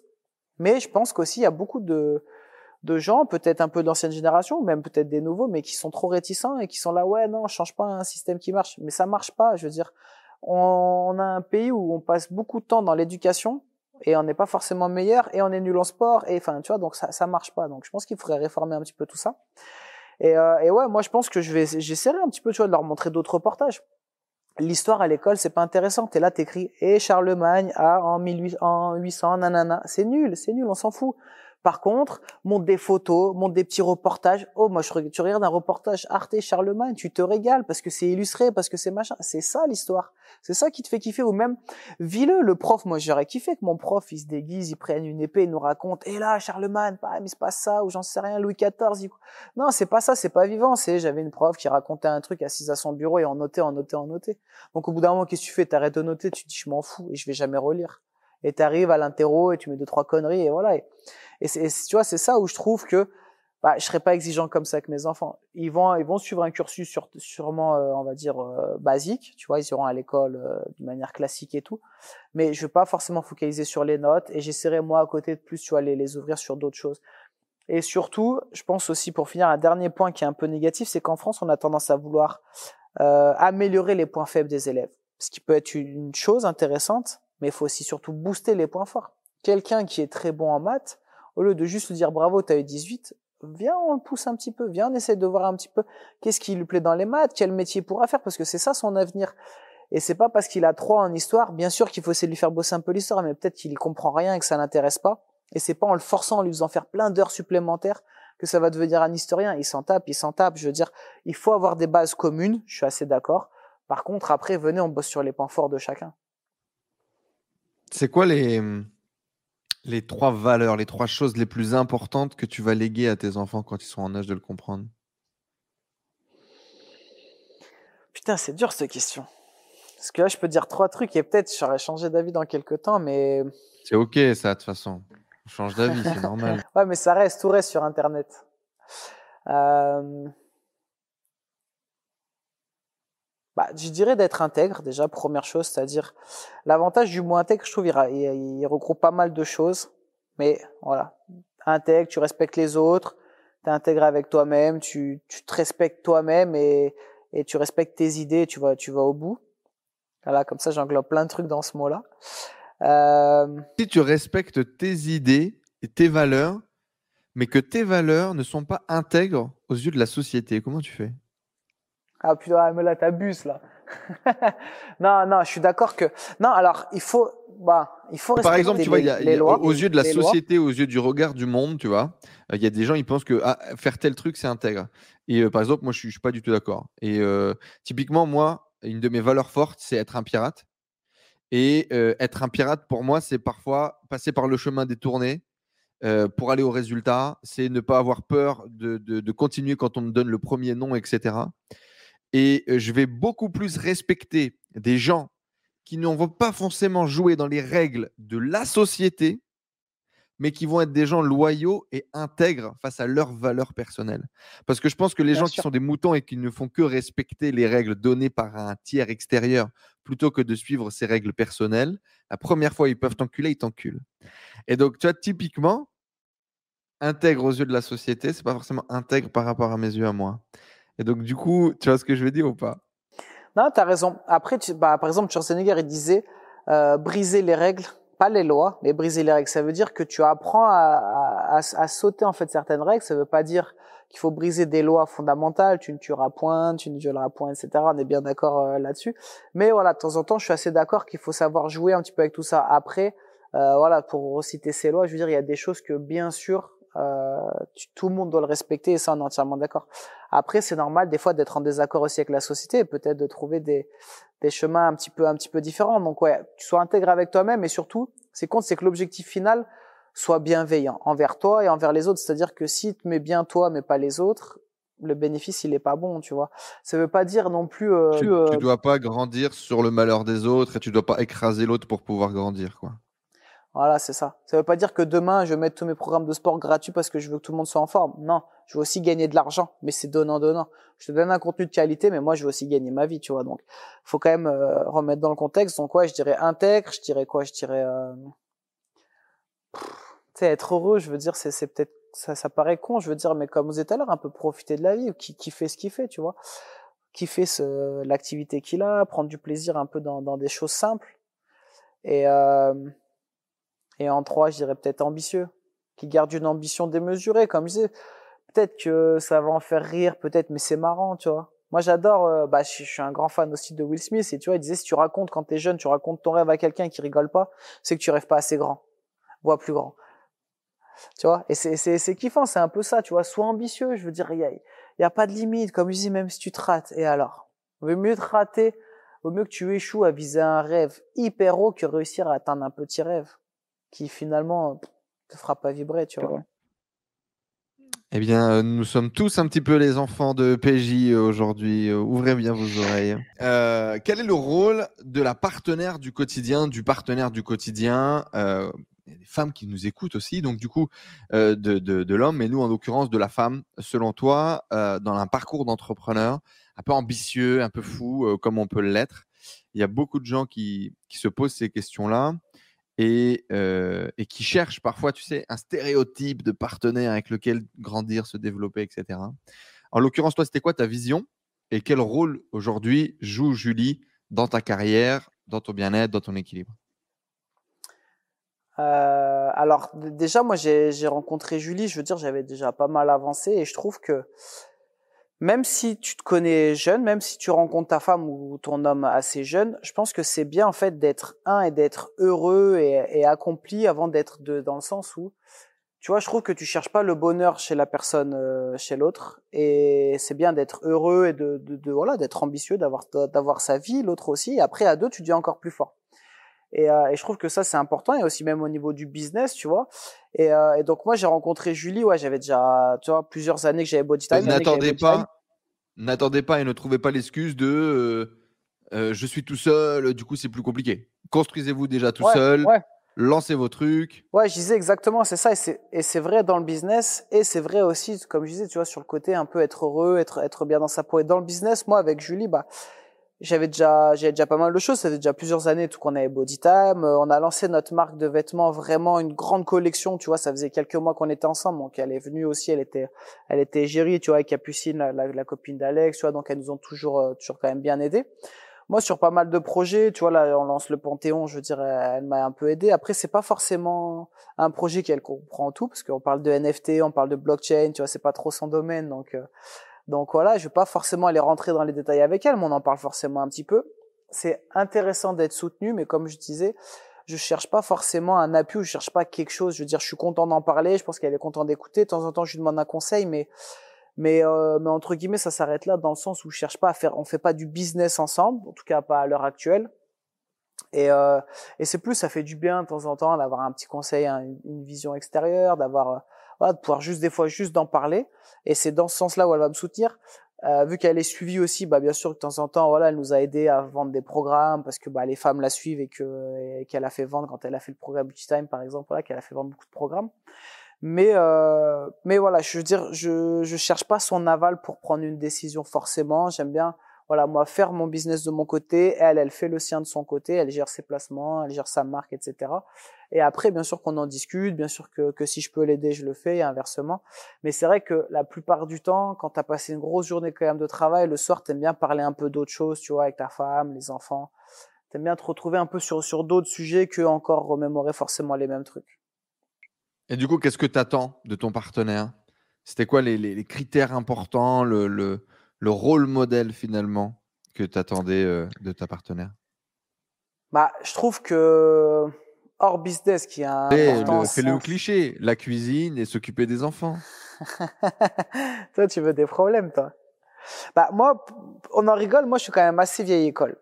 J'aime bien un peu quand même euh, cette idée assez assez vieille école, tu vois. Euh, sans rentrer trop dans le cliché, tu vois, mais c'est mais c'est l'homme un peu qui ramène l'argent et la femme va s'occuper des enfants et tout. Donc nous on n'est pas dans ce cas-là parce que Julie elle, travaille, elle gagne très bien sa vie aussi. Mais tu vois, j'aime bien quand même un peu cette idée-là. Et puis malgré tout, bah moi, mes deux enfants, plus ces deux garçons, sont quand même très proches de leur maman. Et bah là, s'ils tombent, ils appellent maman, ils appellent pas papa, tu vois. Donc on est un peu quand même dans ce truc-là, tu vois. Comme tu dis, même la cuisine, c'est con, mais moi, je suis, je suis un peu vieille école, tu vois. J'aime bien que ce soit elle qui cuisine, elle est déjà meilleure que moi, et, et c'est surtout, c'est bien meilleur après dans l'assiette. Mais voilà après je veux dire c'est aussi euh, c'est aussi donnant donnant et, euh, et ouais surtout moi je trouve ce qui est ce qui est important c'est d'avoir une personne avec qui tu passes du bon moment tu rigoles tu t'es heureux tu passes des, des, moments agréables sur différentes choses. Après nous on a deux caractères assez forts donc on se prend quand même souvent la tête tu vois. On peut s'embrouiller pour des détails. Des fois une phrase machin on va s'embrouiller. Après c'est à celui qui reviendra euh, tu vois euh, on s'excuse jamais je veux dire, c'est un principe, tu vois, ouais, jamais d'excuses, c'est juste on revient, on se refait un câlin et c'est bon, tu vois, un oubli. Mais tu vois, on, elle, elle est comme moi, tu vois, elle a ce problème, à, elle a, et je pense que encore pire que moi, elle a ce problème à dire, euh, elle arrive pas à dire, tu sais, désolé, je m'excuse ou quoi. Donc tu vois, on, on, se connaît maintenant, donc on, se comprend, tu vois. Après, quand je dis on s'embrouille souvent, c'est plus, on va gueuler un coup souvent, mais c'est pas des grosses embrouilles, tu vois. Et, et je pense que c'est important Ouais, c'est sur des petits détails, tu sais, des, des, des, des, conneries, tu vois, même pour les enfants, tu sais, un, un, truc on n'est pas d'accord, je lui dis non, elle dit oui, je lui dis bah, elle dit pas oui après que j'ai dit non, enfin, tu vois, des, des, des conneries comme ça. Mais, euh, mais voilà, je pense que c'est important, ouais, que, que, que les personnes elles soient quand même en face sur la plupart des choses, que tu passes des moments où tu rigoles, où tu, tu, prends, tu passes du bon temps tout simplement, et que tu aies la même vision aussi, que ce soit pour la vie de famille, pour tes enfants, pour, pour ton futur, et que dans le business aussi, bah, tu sois quand même assez cohérent parce que bah, quand même le soir, malgré tout, de temps en temps, je travaille et c'est important que elle, le comprenne et qu'elle me laisse un peu bosser. Elle, de temps en temps, ça arrive aussi que ce soit, soit son cas. Et, et ça peut arriver. Hein, je veux dire, moi, ça peut arriver que elle, elle ait besoin de bosser et que, que moi aussi et que du coup, ça va créer des tensions parce que qui s'occupe des enfants, qui fait quoi et voilà, ça arrive pas souvent, mais ça peut arriver. Et après, quand tu prends du recul, tu te dis ouais, c'est normal. Moi, j'ai aussi beaucoup bossé. C'est peut-être un peu plus à moi de m'occuper des enfants. Et c'est aussi un juste équilibre, tu vois. Et, et c'est important. Complètement, euh, complètement, complètement. ben voilà. Alors, on, va euh, répondre un petit peu aux questions de la tribu euh, tout à l'heure, des gens qui nous ont laissé des questions sur Instagram et, dans mon club privé. On va traiter celle-là maintenant parce que ça sera fait et parce que moi, ça, ça me fait délirer d'avoir ce genre de message. On a Jessica qui nous dit Moi, j'ai l'impression, je l'imagine comme ça, Jessica, en train d'écrire la question. Moi, j'ai l'impression qu'il y a quelque chose qui tourne pas rond là, d'accord? Il y a un grand froid entre PJ et Julie. Est-ce que vous êtes vraiment toujours amoureux Bah, je comprends l'idée, tu vois, c'est un peu comme euh, ce qu'on disait tout à l'heure sur Instagram entre le paraître, tu vois. Non, c'est juste que bien sûr que quand on part tous les deux en vacances, on va poster beaucoup de photos tous les deux, on est que tous les deux machin. Quand c'est à la maison, euh, si elle fait une photo avec les enfants, bah c'est moi qui fais la photo, euh, tu vois. On n'est pas forcément euh, tous les quatre sur la photo ou quoi. Et, euh, et ouais, non, ça peut arriver. Après, comme je dis, c'est vrai aussi que de moins en moins le soir, moi, tu vois, j'ai spécialement de faire des stories. J'ai l'impression un peu elle aussi, tu vois, on est un peu en famille.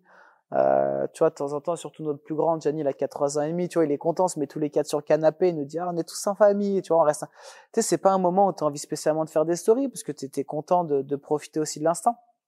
Donc, en fait, c'est un peu ça, c'est qu'Instagram, du coup, tu as l'impression que ça représente la vie, en fait, de la personne, la totalité de sa vie, mais ce qui est pas le cas, tu vois. Et, et non, bah, comme je disais, bien sûr, quoi, je pense comme 99% euh, des couples, de temps en temps, on se prend la tête, on s'embrouille, mais, euh, mais tout va bien, tu vois. Mais tout va bien. C'est toujours le soleil euh, chez. donc on pourra mettre sur le titre de Pure People toujours l'embellie pour le couple PJ et Julie. euh, du coup, il y a, d'autres questions qui reviennent beaucoup et c'est un sujet important, bien évidemment, quand on cherche à construire de grandes choses. Comment est-ce qu'on fait la part des choses entre cette vie perso, cette vie de pro, cette vie de papa maintenant euh, et, les, les kiffs? Toi, tu kiffes la moto, tu kiffes le, sport, tu kiffes être avec tes potes et, faire des délires. Et, en même temps, il y a ce rôle de, mari, il y a ce rôle de papa, il y a ce rôle de, de chef d'entreprise. Comment est-ce que tu t'organises? Qu'est-ce que tu fais? Qu'est-ce que tu as mis en place pour que ça marche bien? Bon, ça s'est fait assez naturellement, mais tu te dis, ok, bah voilà, moi les enfants, par exemple, s'ils se lèvent assez tôt, Julie, elle aime bien dormir un peu plus le matin que moi, je vais faire le réveil, tu vois, je vais me lever quand, euh, je me lève même avant eux, mais je veux dire, voilà, du moment qu'ils se réveillent à, on va dire 8h, 8h30, voilà, si elle, elle veut dormir un peu plus longtemps, c'est moi qui vais m'en occuper. Après, de temps en temps, c'est moi qui vais les amener à l'école ou c'est eux, mais ça n'empêche pas que si moi je me lave avant, tu vois, ça me permet un petit peu bah, de bosser un peu l'italien, de bosser un peu sur l'ordi, notamment les choses les plus urgentes, on va dire, à faire dans la journée.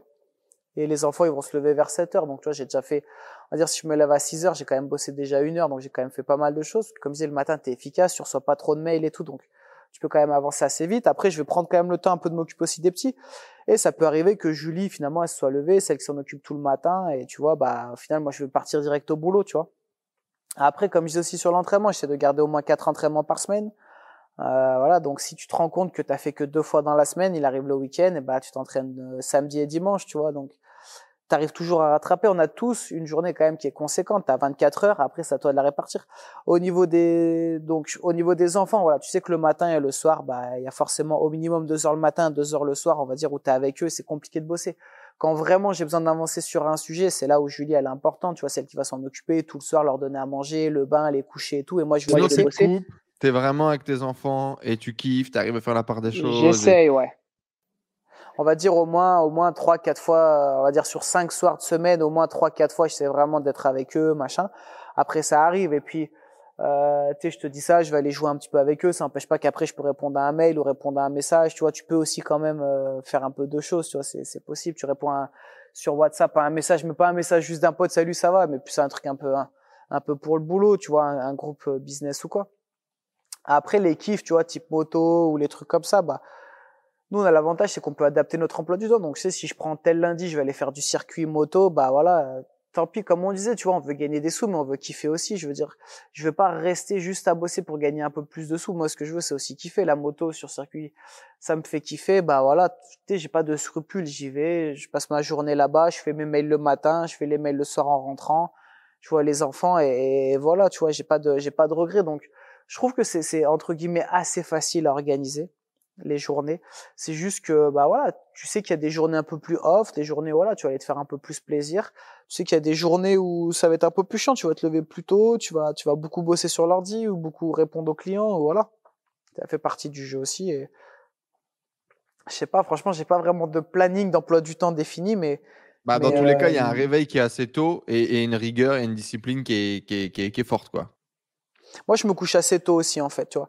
Nos enfants, ils se couchent à 8 heures, on va dire 8 heures, 8 heures et demie.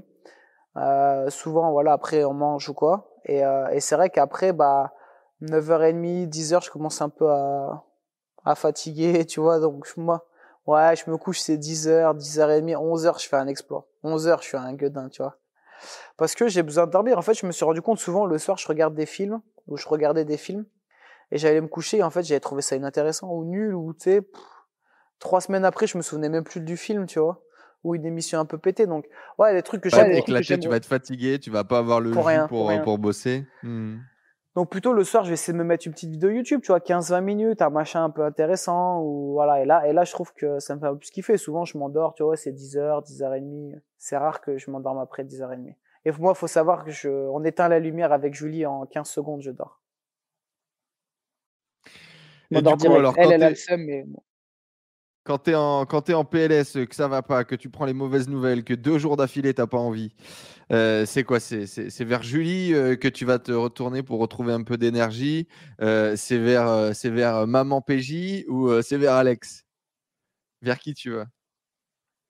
Non, vers moi-même. Euh, tu cherches euh, la force intérieure. Tu te dis, ok. Non, ça arrive par exemple. Par contre, tu vois, je vais passer une ou deux journées un peu de merde, ou même des fois juste une journée. Le soir, elle le sent direct, Julie. Et tu sais, je vais répondre un peu sèchement aux deux trucs. Après, je vais dire, ah, désolé, babe, tu vois, je, tu sais, elle me dit, ah, j'ai senti t'as passé une mauvaise journée, c'est pour ça que je te laissais un peu tranquille et tout. Et tu vois, je pense que c'est ça aussi après, petit à petit, avec l'âge, t'apprends à te connaître. Et si t'as passé une mauvaise journée, tu te dis, OK, pourquoi je passé une mauvaise journée? Tu fais un peu le bilan. Bon, il y a ça, ça, ça. Bon, après, en vrai, c'est pas si grave que ça. Sauf que quand t'as la tête dans le guidon, bah voilà, tu te rends pas compte que c'est pas si grave, que voilà, ça reste des futilités dans le business et que le, reste de ta vie va très bien.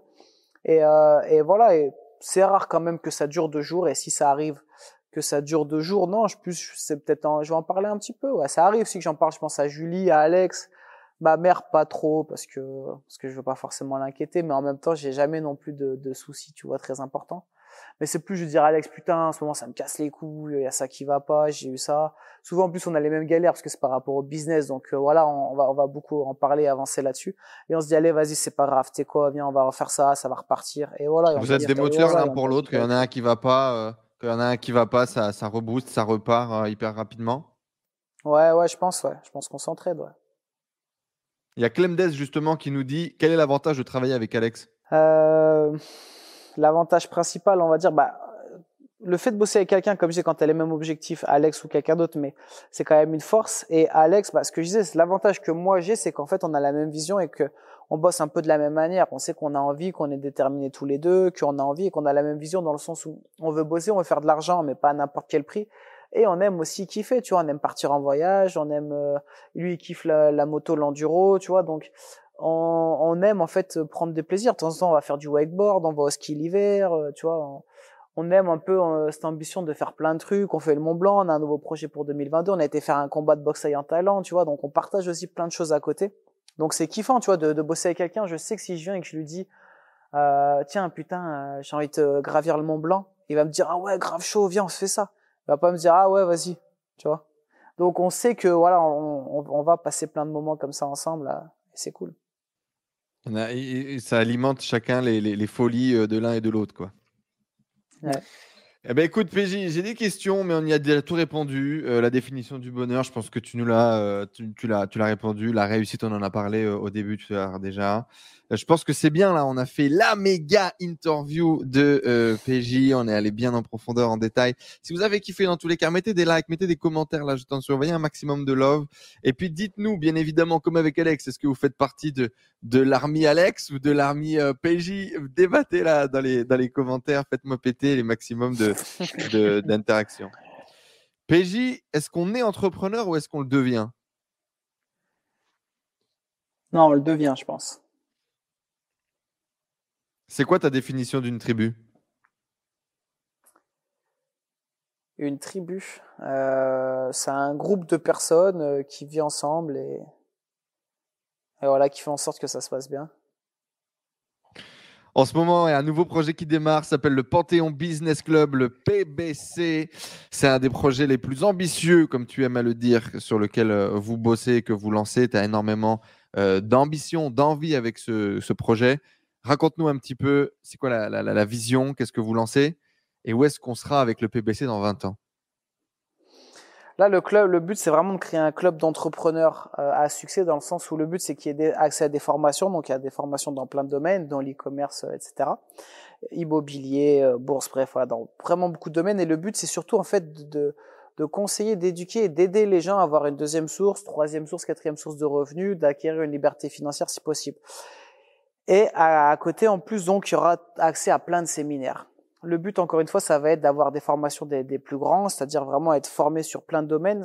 Si moi, par exemple, je rentre dans le club, je suis intéressé par l'immobilier, je vais aller me former là-dessus, me former sur la, formation aussi fiscalité, et je vais bosser dessus. Et dans 15-20 ans, grâce au club, grâce au PBC, bah voilà, j'aurais peut-être acheté pas mal de biens et ça me permettra d'avoir une rente, peut-être de devenir rentier ou de m'assurer une, retraite ou de, de revendre et d'avoir un capital. Bref, le but un peu, c'est ça, c'est de faire une éducation financière. C'est ce qui manque aussi à l'école tout cas dans notre système à nous, c'est que c'est bien, on voit beaucoup de choses à l'école, mais ça reste très théorique et finalement on apprend très peu de choses sur comment gagner de l'argent, comment le placer, comment assurer en fait à ses enfants bah, qu'ils auront entre guillemets une meilleure vie que nous et tout. Et donc notre but c'est pas de changer tout le système français, c'est juste d'aider les gens aussi qui veulent bien aider, les gens qui sont prêts à payer et rejoindre le club. Et au niveau des séminaires, on veut vraiment faire un truc euh, du jamais vu en France. On va faire des événements de ouf, tu vois un truc avec des très gros formateurs, ouais, des, des trucs, je veux dire, de ouf. Ça n'a jamais été fait en France. au niveau international, c'est peu fait, par exemple. Il y a que deux, trois très gros noms qui arrivent un peu à, à faire le genre d'événement qu'on veut faire. Donc, je pense qu'en France, ils vont être choqués. Tu veux nous remplir Comment? un stade de foot et partir en couille. Tu veux nous faire du Tony Robbins? Voilà, Tony bah, Robbins, c'est le plus gros mais coach. Ouais. Mmh. ouais. Voilà, vous voulez amener, vous voulez amener ce genre d'événement, quoi? Ouais, ouais, bah, nous, le club, il peut atteindre jusqu'à 8888 membres. Donc, dès qu'on sera plein, on pourra vraiment faire des événements qui seront, ouais, tu jamais vu en France. Et même bien avant, je veux dire, euh, nous, le but, c'est vraiment que dans 20 ans, ce club, il existe toujours, ce soit quelque chose qui soit ancré, en fait, euh, dans, dans la, au niveau de la connaissance des gens et que surtout, de ce club émergent plein d'entreprises parce que les gens, on pourra créer un fonds, c'est-à-dire que les gens qui veulent créer une société, on pourra s'entraider. Il y aura un carnet d'adresses aussi, et donc ce sera vraiment une pépinière de start-up où les gens vont pouvoir lancer leur business et on pourra dire bah telle société, telle société, telle euh, start-up, telle licorne émerge du Panthéon Business Club. Et là, ce serait une, une vraie fierté. Eh bien, on va suivre, les amis, en tout cas, ce projet. Moi, évidemment, vous le savez, j'ai été séduit par l'idée de, club. Hein. C'est ce qu'on aime, c'est ce qu'on fait, c'est ce qu'on partage, c'est les valeurs et la vision. Et du coup, je ferai partie du Panthéo Business Club, bien évidemment. Je vais également y apporter ma contribution sur la partie e-commerce. On va euh, partager comment construire euh, un empire en e-com avec la stratégie qu'on développe actuellement. Et bien évidemment, on va y mettre beaucoup d'amour, d'attention et d'énergie. Je serai à Paris à la soirée de, lancement, bien évidemment. Et je pense vraiment euh, que ce club sera un succès parce que ça vous correspond, parce que vous avez envie de le développer, parce que le côté déter, quoi, tout simplement. Et il y a peu de gens, en fait, il y a peu de gens qui ont décidé d'être déter sur le fait de évangéliser l'entrepreneuriat, développer du, club et de la communauté. Il y a beaucoup de gens qui en parlent et il y a très peu de gens qui actent. Euh, là, le premier événement est déjà posé pour 2022 à Paris. Encore une fois, on est dans la déterre, que du sale. Donc, si vous avez envie de faire du sale et vous développer le Panthéon Business Club, rejoignez-nous. Ça va certainement être une aventure incroyable. Meilleur business club français. Il y, a une place à aller chercher. Là.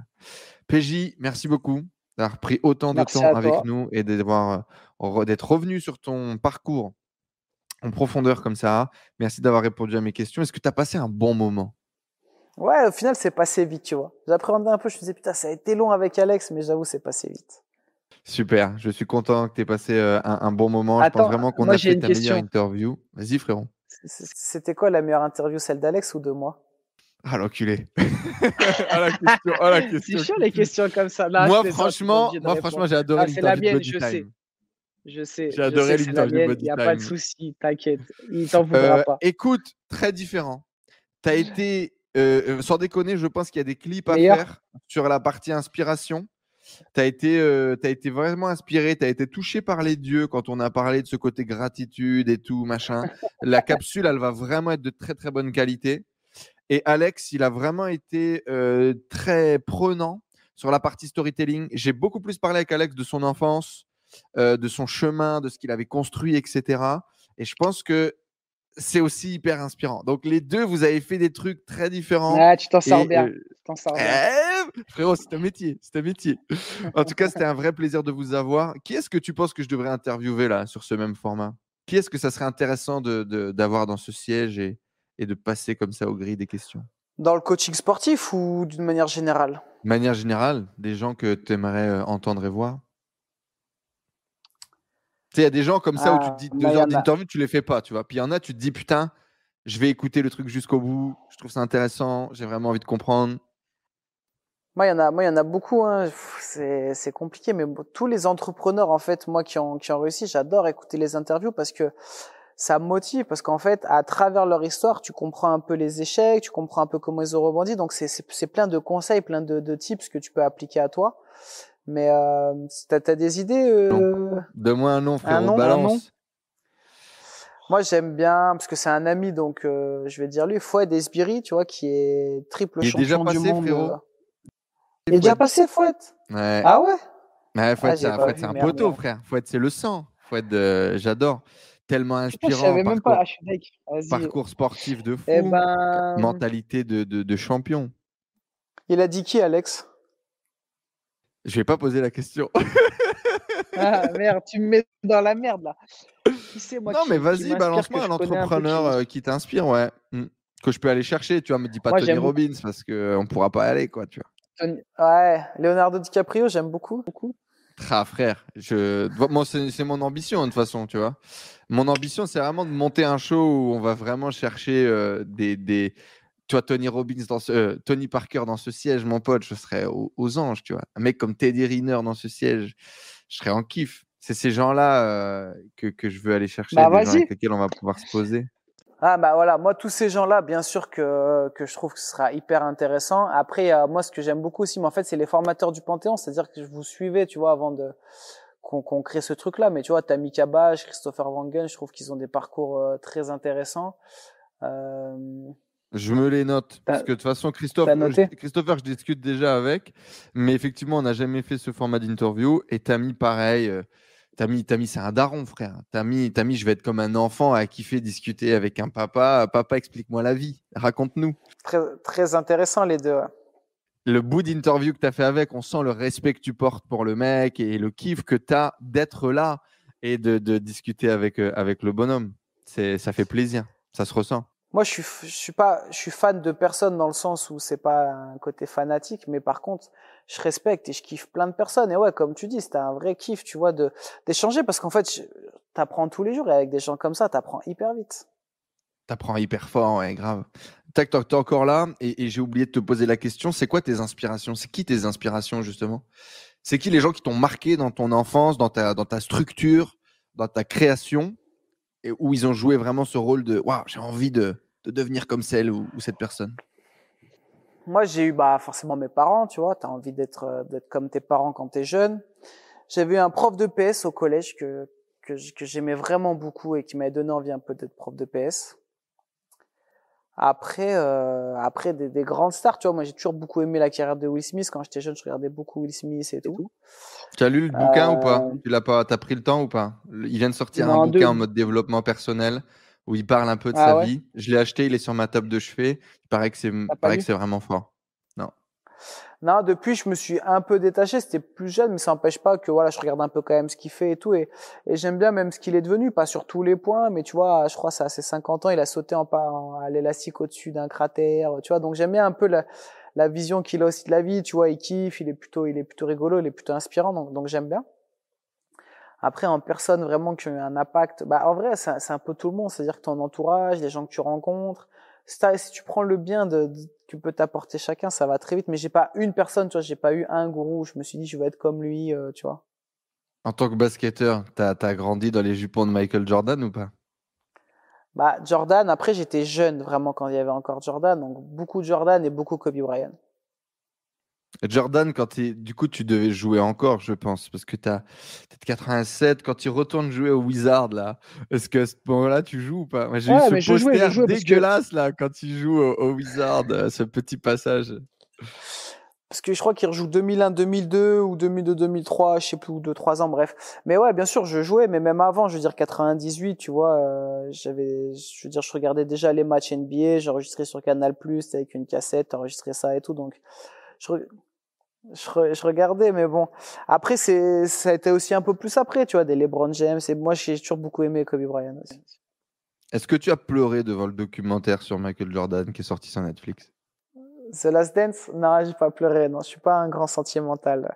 J'ai kiffé à le regarder. Il y a beaucoup de choses après que je savais déjà par rapport à l'époque et tout, mais j'ai kiffé. T'apprends des trucs, c'est hyper intéressant. C'était un beau travail et c'est là. Moi, c'est plus je vais retirer. C'est, enfin, je me dis juste, c'est un mec, c'était un acharné. Il a énormément travaillé, il n'est pas arrivé là par hasard. Il a toujours su ce qu'il voulait. Il était hyper exigeant avec ses coéquipiers. Il y en a plein qui le détestaient. Hein. Brian, c'était pareil. Kobe Bryant, j'ai des anecdotes sur lui, de, son parcours, de machin. Tu hallucines, tu dis, c'était vraiment un, un bourreau de travail, tu vois. Et effectivement, tu ne te fais pas que des copains. Ah non, forcément. Pej, merci beaucoup d'être venu partager avec nous, les amis. Un maximum de likes. Abonnez-vous à cette chaîne, bien évidemment, pour d'autres interviews d'entrepreneurs inspirants. Le Panthéon Business Club, le premier lien dans la description, juste en dessous. Rejoignez-nous si vous voulez passer au next step dans votre business et dans votre vie. Pej, merci. C'était un vrai plaisir. Franchement, un vrai kiff. À bientôt. Euh,